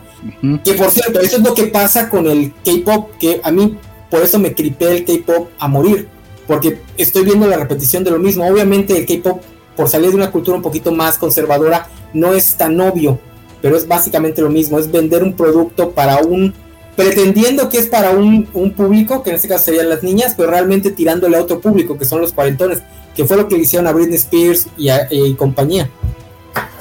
Sí, hoy aquí Beto Pineda nos habla también de la escena de Brenda con Dylan en Beverly Hills, o sea, también Beverly Hills y su spin-off Melrose Place. Melrose Place. Están muy enfocados ahí en ese desenfrene adolescente cachorro. De hecho, cuando sale, cuando sale Brenda y entra Tiffany Amber Thyssen, todavía se vuelve más sexualizada la onda. Entonces, sí es como de eh, esta onda de todos contra todos, ¿no? Así de repente es como este Brenda con, con Kelly, Kelly con Dylan, Dylan con Brenda, Brenda con quién sabe quién. Este, o sea, sí es como de repente un, boom sexual que ahorita pues está medio soft, pero en ese entonces sí era como oh, bastante, bastante importante, ¿no? El, el, meme de ahorita, ¿no? De los chavos de élite, así teniendo energías. y yo en la prepa, jugando Magic. Hace, hace un tiempo leí, no recuerdo a quién se lo leí, pero fue alguien de Film Twitter, o sea, alguien de los críticos de cine que están en Twitter. Este, leí que decían que esto pasa porque la mayoría de los guionistas, cuando les dan a escribir una propiedad adolescente, lo que hacen es vertir las fantasías de lo que a ellos les hubiera gustado vivir en la universidad, pero en, en una prepa. O sea, ellos se ponen a escribir qué me hubiese gustado o, o más o menos qué veía que hacían los chavos cool de la universidad pero lo pones en una prepa. Por eso es que tienes esa disonancia que ya estaba desde los 90, desde Beverly Hills y esas series. Pero obviamente con, con el paso del tiempo que se ha ido más, este, abierto se ha ido abriendo más la sexualización, pues ya llegamos ahorita a, Elite, donde ya todo el mundo tiene tríos y la fregada. Es que antes era un beso y, y, corte a negros, ¿no? Era este pasar a la otra escena, ¿no? O sea, y aquí sí es ya este el beso es el principio de la escena. Y ya empieza a ver ciertas cosas y de repente hay unas cosas que ya empiezan a subir un poquito más. Incluso, incluso artistas que no quieren hacer desnudos como Dana Paola, pues tienen que aventarse este escenas ahí, de, este, pues no está desnuda realmente, pero la escena la hace parecer como si estuviera desnuda en una, teniendo sexo en un, en un este, en unos baños públicos, algo así. Este, la regadera de la escuela. La regadera de la escuela. Este, mientras otra chava los observa, algo así. Este, pero bueno, esto empieza desde hace mucho antes y antes nada más eran besitos y la primera nada más se daba a entender. Y bueno, eh, en, medio de esos dos está The Gossip Girl, que fue creo que de las primeras en pasar un, trío en, en, TV abierta. con esta, no me acuerdo si fue Leighton Macer o fue el personaje de Leighton Macer. Que ahí salen las dos, porque muy guapas también. Este, que ya, pues ya vienen después de, después de los 90 con películas con, como Kids y, todo, y todo esto, pues ya los, las series adolescentes de los 2000 pues tienen que subir un poquito el, la cosa. Que yo creo que también por eso es que a muchos no les gusta el Spider-Man de, de Marvel, porque el Spider de Marvel es una de las pocas propiedades donde el personaje está en la prepa y se comporta como un niño de prepa. Digo, salvo por el hecho de que está salvando el mundo. No, y compáralo con Andrew Garfield. Andrew Garfield creo que es el único de los tres Spider-Man que ha cogido. Porque Tobey Maguire, que se la pasa sufriendo por Mary Jane porque por alguna otra razón no la puede conquistar. Y a Tom, y a Tom Holland, que de repente tiene un crush bastante, bastante X, que ya cuando le empieza a, a, empiezan a conciliar, tiene un problema. O sea, el, el Spider-Man de Andrew Garfield es totalmente sexual, ¿no? O sea, es un, y aparte que es un, a pesar de que Spider-Man That Fox. Sí, se metió a la casa, se metió al cuarto de la novia. se metió al cuarto de, No tiene nada de nerd el de Garfield.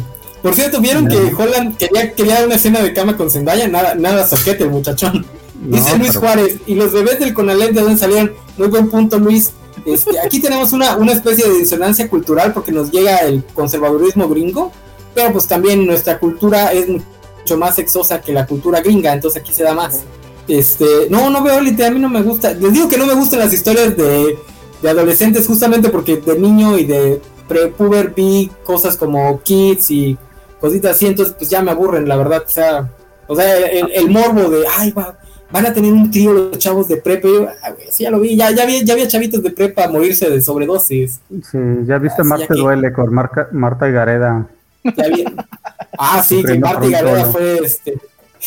Esa, esa, película, esa película es este, es mala, pero es este un icono de nuestro cine nacional. ¡Renata! Y nos dio, nos dio el mejor diálogo de Jimena Sabiñaña de la historia. Nacos, mamá. Así se les dice. No, ahorita me hiciste que acordar de, tu mamá también, ¿no? Que en ese momento sí era como de, este, son temas bastante, bastante. Ay, también. Sí, este, bueno, no solamente es toda esa, esa, trifeca de cine. O sea, si ya empiezas a ver desde el principio de la película, este, no solamente sexo entre adolescentes, sino ya es sexo con las mamás del amigo, ¿no? Este, que se empieza de repente a entrever. Es una trama que poquito a poquito va avanzando hasta que explota, ¿no? Este, con el problema entre los dos amigos, ¿no? y que culmina con el, con el trío con Maribel Verdú y que al final hace que se separen los, los amigos, ¿no? O sea, si es como, o sea, si ya, ya lo empiezas a ver, este, más allá de, del, del, trío que tienen al final, o sea, si es un, una, una, trama que poquito a poquito va aumentando y ¡pum! ¿no? Explota. Sí, de, la, de la, de la rata de Amores Perros, este... Ándale, Amores Perros, ¿no? El, ajá, el, el nuevo cine mexicano. Sí, ya con sexo, y lágrimas y para adelante. Sexo, pudor y lágrimas, ajá. Sí, este. Ah, sexo, poder y lágrimas, ¿no? Este. Que por desgracia. Susana Zabaleta. Susana Zabaleta. Que por desgracia nadie entendió que, que. Y tu mamá también, como dice Gerson, tenía una historia detrás y, y quería contar algo, no nada más era el, el, el, puro morbo. Los demás, como siempre pasa, nada más copiaron la parte superficial, el puro morbo. Marta y Gareda estuvo haciendo desnudos este, todo el inicio de su carrera. Después le paró un poquito cuando se empezó, cuando empezó a hacer películas con Omar Chaparro. Ahorita regresó en, en Estados Unidos a hacer desnudos. Este, pero sí. Ahora, ¿qué, época, qué época. Qué época, jóvenes. Pues ya vamos cerrando, ¿no? Que ya, sí. ya vamos llegando a las dos horas. Wow, qué, programa, ¿eh? Qué programa. pocas veces, pocas veces hablo de esto. Mm. ya desde la secundaria no hablábamos tanto de, de estas cosas. Esas cosas. A ver, Gerson, para despedirse, puntos finales y puntos de contacto. Pues, eh, pues para cerrar este cada programa, cada este show eh, que hablaba eh, con distintas cosas, pero era producto de su tiempo, ¿no? Yo sé que es un cliché, pero, pero en realidad este la moral era distinta, este, las cosas se permiten de alguna otra forma. Digo, ahorita tiempo, ah, hay algunos tiempos que actualmente que son mejores y otros que en algunas cosas y otros que no son tan buenos, ¿no? Todavía hay una, una pelea entre lo en lo que se restringe y en lo que no. ¿no? La cultura de la cancelación, este, eh, el, respeto a los derechos de, este, de las minorías, este, hay muchas cosas que en su momento no podrían permitirse cosas que pasaron en los 90 o en los 80 o mucho antes. Entonces, este, hay que, hay que verlo de esa manera, este, hay que tratar de valorarlo así, ¿no? Este, tratar de, de mantener lo bueno, de este, tratar de hacer un lado lo malo. Y pues nada, este, ojalá les haya gustado un poco y si vivieron estas épocas, pues que les haya ayudado a recordar esas noches este, que, que, te ayudan a formar tu cosas cuando no había tanta información acerca del sexo y de y, bueno aunque a lo mejor sí la había pero no no era tan abierto como como lo disfrutan los jóvenes ahora. Eh, yo soy Gerson Obrajero eh, ya me pueden encontrar con este en Twitter este con el, el este username arroba tlalocman si quieren platicar de series si quieren platicar de películas cultura pop fútbol música hay de lo que gusten este excepto de política y de religión este ahí podemos hablar de de lo que ustedes gusten. Y pues muchas gracias a, al buen este Alejandro, al Spider Games, este, por invitarme, y al buen Enano y a Carlos por este ser parte de, este programa que se puso bastante bueno. Sí, muchas gracias, Gerson. Y para hablar de religión y política en Twitter, pues está el enano. Este, promete que voy a abrir, que voy a abrir una otra cuenta este, de Twitter nada más para, justamente para, para mi, mis reseñas enanas, el podcast, y para hablar de cosas mañoñas. Este, porque por ejemplo hay, discusiones interesantes con respecto a esto del sexo en la más media. Por ahí cada rato en, en Film Twitter gringo eh, resurge una discusión de, que por culpa de cosas como el MCU ha dejado de haber sexo en el cine y que estamos en una segunda era puritana. A mí se me hace más una, una mala lectura porque confunden cine con solo lo que pasa en, en, los, en los multicinemas. Y creo que desde ahí la lectura está horriblemente mal yo veo sexo en todas las programaciones de Netflix. Yo aquí tenemos el ejemplo de Élite, pero hasta en cosas como Sabrina, que nadie sabe si iba dirigida para adolescentes o iba dirigida para niños, pero pues hasta metían, no mostraban nada, pero daban a entender que había orgías, orgías que le, daban su alma a Satán y la fregada. Entonces, pero bueno, también es cierto que los blockbusters tipo este, el MCU le han quitado sexo a lo que otro había sexo, porque hasta las películas de Batman de Nolan tenían escenas de cama, ahorita ya no las encuentras para nada en blockbuster tipo MCU y, o sea, no solo en el MCU, tampoco lo encuentras en Godzilla vs. Kong, tampoco lo encuentras, me imagino que tampoco hay en Mortal Kombat,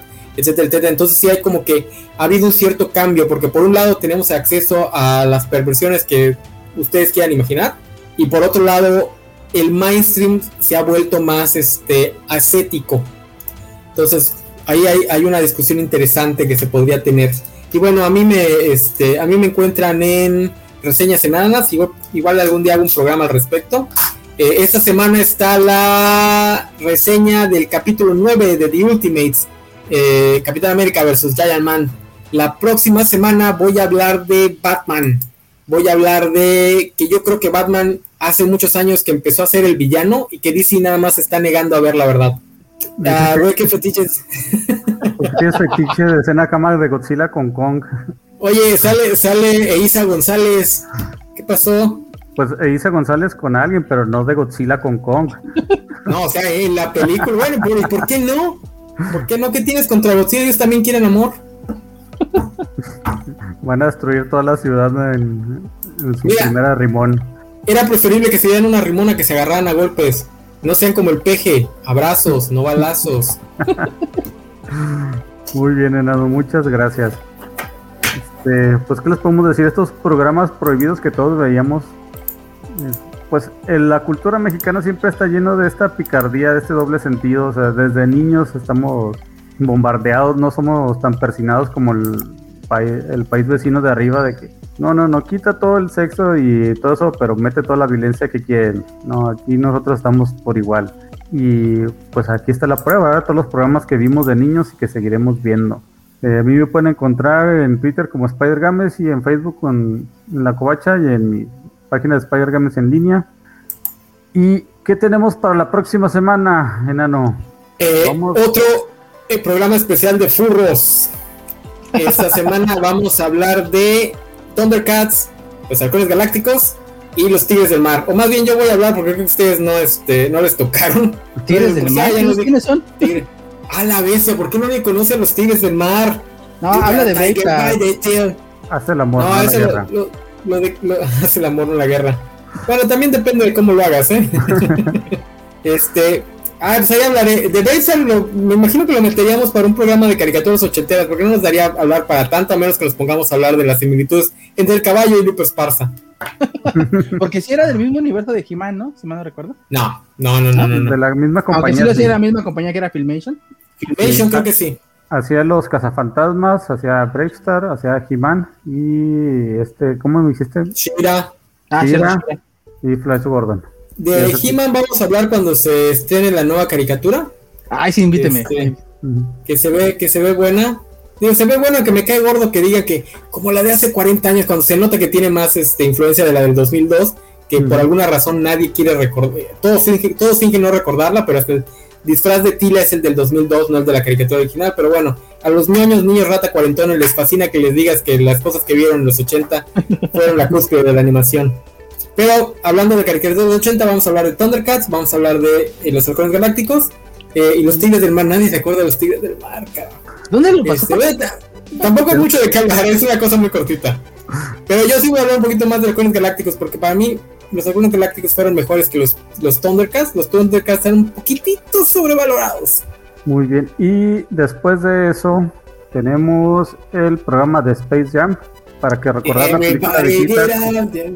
con Michael Jordan. Porque no he visto la nueva película con LeBron James, pero No, estoy, no seguro pero estoy seguro que la de Michael Jordan es mejor. No tengo pruebas, pero tampoco tengo No, dudas. tampoco tengo dudas. ¿Sabes lo? Yo, yo la verdad no espero absolutamente nada de la de, de la de LeBron porque creo que va a cometer el error que cometen todas las secuelas de ese tipo de películas, que es tomarse en serio. Lo que tiene Space Jam 1 es que es una basura de película y las que lo hicieron sabían que era una basura de película y nadie intentó hacer absolutamente nada para evitar que fuera una basura de película y eso la hace extremadamente trayable. Cosas como que entre este este actor, ¿cómo se llama? El de eh, Bill Murray. De la nada a jugar, uy, como por qué, cuál es la gracia de que entre Bill Murray. Que bueno, la gracia es que los niños lo conocíamos por Cazafantasma, entonces era como que un gag non sequitur. Esa era la gracia. Entonces me hace que la de LeBron va a cometer el error de querer darle una lógica y pues lo va a echar. Digo, y además no es lo mismo Michael Jordan que LeBron. Y además son los Looney Tunes y no los Tiny Tunes como debió haber sido, como dictaban las leyes de Dios y el hombre. Entonces, pero bueno, díganle al Vale que nos este, compre el HBO Max para que podamos ver las películas en estreno. Y ya que no nos manda nuestro ping, gente, díganle a Vale, acósenlo hasta que nos lo, nos lo compre. El gordito fue puesto para burlarse el gerente de los Bulls. ¿Quién? ¿Newman? Sí. Por cierto, ¿vieron el, el capítulo especial de Teen Titans? sobre- Bueno, no el capítulo, sino los este, cortos que subieron de Teen Titans y los Monsters. Ujú. Hay un... ¿No vieron? Yo no lo, yo No, no lo todavía vi, pero, pero sí se vino que copiaron los este los poderes, ¿no? De Copian los los poderes. Y, y- y- y Ah, el que le toca a Robin no, no cambia nada. Sí, está genial. Ah, esos Teen Titans están muy buenos. Pues díganle Bueno. Vale que nos compre el HBO para que la podamos ver en estreno. Sí. Y también vamos a tener en julio un programa de animes deportivos. Los supercampeones, Slam Slam Dunk. Este, por ahí debe haber algún Yuri on Ice. Yuri on Ice. Podemos invitar a la chancha. Seguro ha visto Yuri on Ice, que es una de patinadores gays. El- es que hay varios. El príncipe del tenis, los goleadores. ¿Alguien se del acuerda de los goleadores, goleadores? sí. Que estuvo muy buena. Lástima que no lo podemos encontrar en ningún otro lado. Es que tiene un nombre diferente, ¿eh? Sí, sí está en YouTube, un día lo encontré. Este, luego les paso el, el dato. Este, El- se llama Hungry Heart, creo. el- la traducción literal. Hungry Heart, pero nunca he visto los capítulos en YouTube. Habría que buscarlo. No, sí, yo sí los, yo sí También los he encontrado, luego les paso el, el dato. No, es que, es que me acuerde. También podemos mencionar los capítulos especiales de béisbol que tuvieron Dragon Ball eh, Super y eh, Samurai Champloo. Rarísimo el Samurai Champloo. Este, pero bueno, ad hoc porque en Japón juegan mucho béisbol. Sí, sí les gusta Y bueno, mucho. eh, es nuestro especial olímpico. Esperemos que las Olimpiadas no nos den noticias tristes de una cuarta ola de. Eh, sí, Félix, puedes encontrar los Tigres del Mar en, en YouTube. De hecho, creo que puedes. o hace poco vi que estaba la caricatura completa. No sé si ya la tumbaron. Puedes encontrar el intro. El mejor intro de los. No, no, miento. El mejor intro de los tres es el de Halcones Galácticos. Pero después sigue el de los Tigres del Mar. Bueno, también en julio vamos a tener el programa de, bueno, no sé si este va a ser aquí o después, el de Magos y Caballeros. Hablaremos de Calabozos y Dragones, la serie de los ochentas, Slayers, el anime, las guerras mágicas y las aventuras de Fly. Valiente Fly. Que por cierto va a haber un, va a haber un este remake de. Ya, ya lo están dando, ya va, ya pasó lo que No, no, vimos. no, no, no, no, no, ¿De no, perdón, no, no, no, no de Fly, de Calabozos, Calabozos y Dragones, van a hacer otra vez Ah, la ok. película. Eh, el anime que decías de goleadores se llama Goldfield Hunter. Este, ya lo encontré. Este, Oiga. Gol FH. Goal FH. Este, si lo quieren Oiga, buscar, Hay que buscarlo. porque Si sí, todavía este es tenemos bastante es- bueno.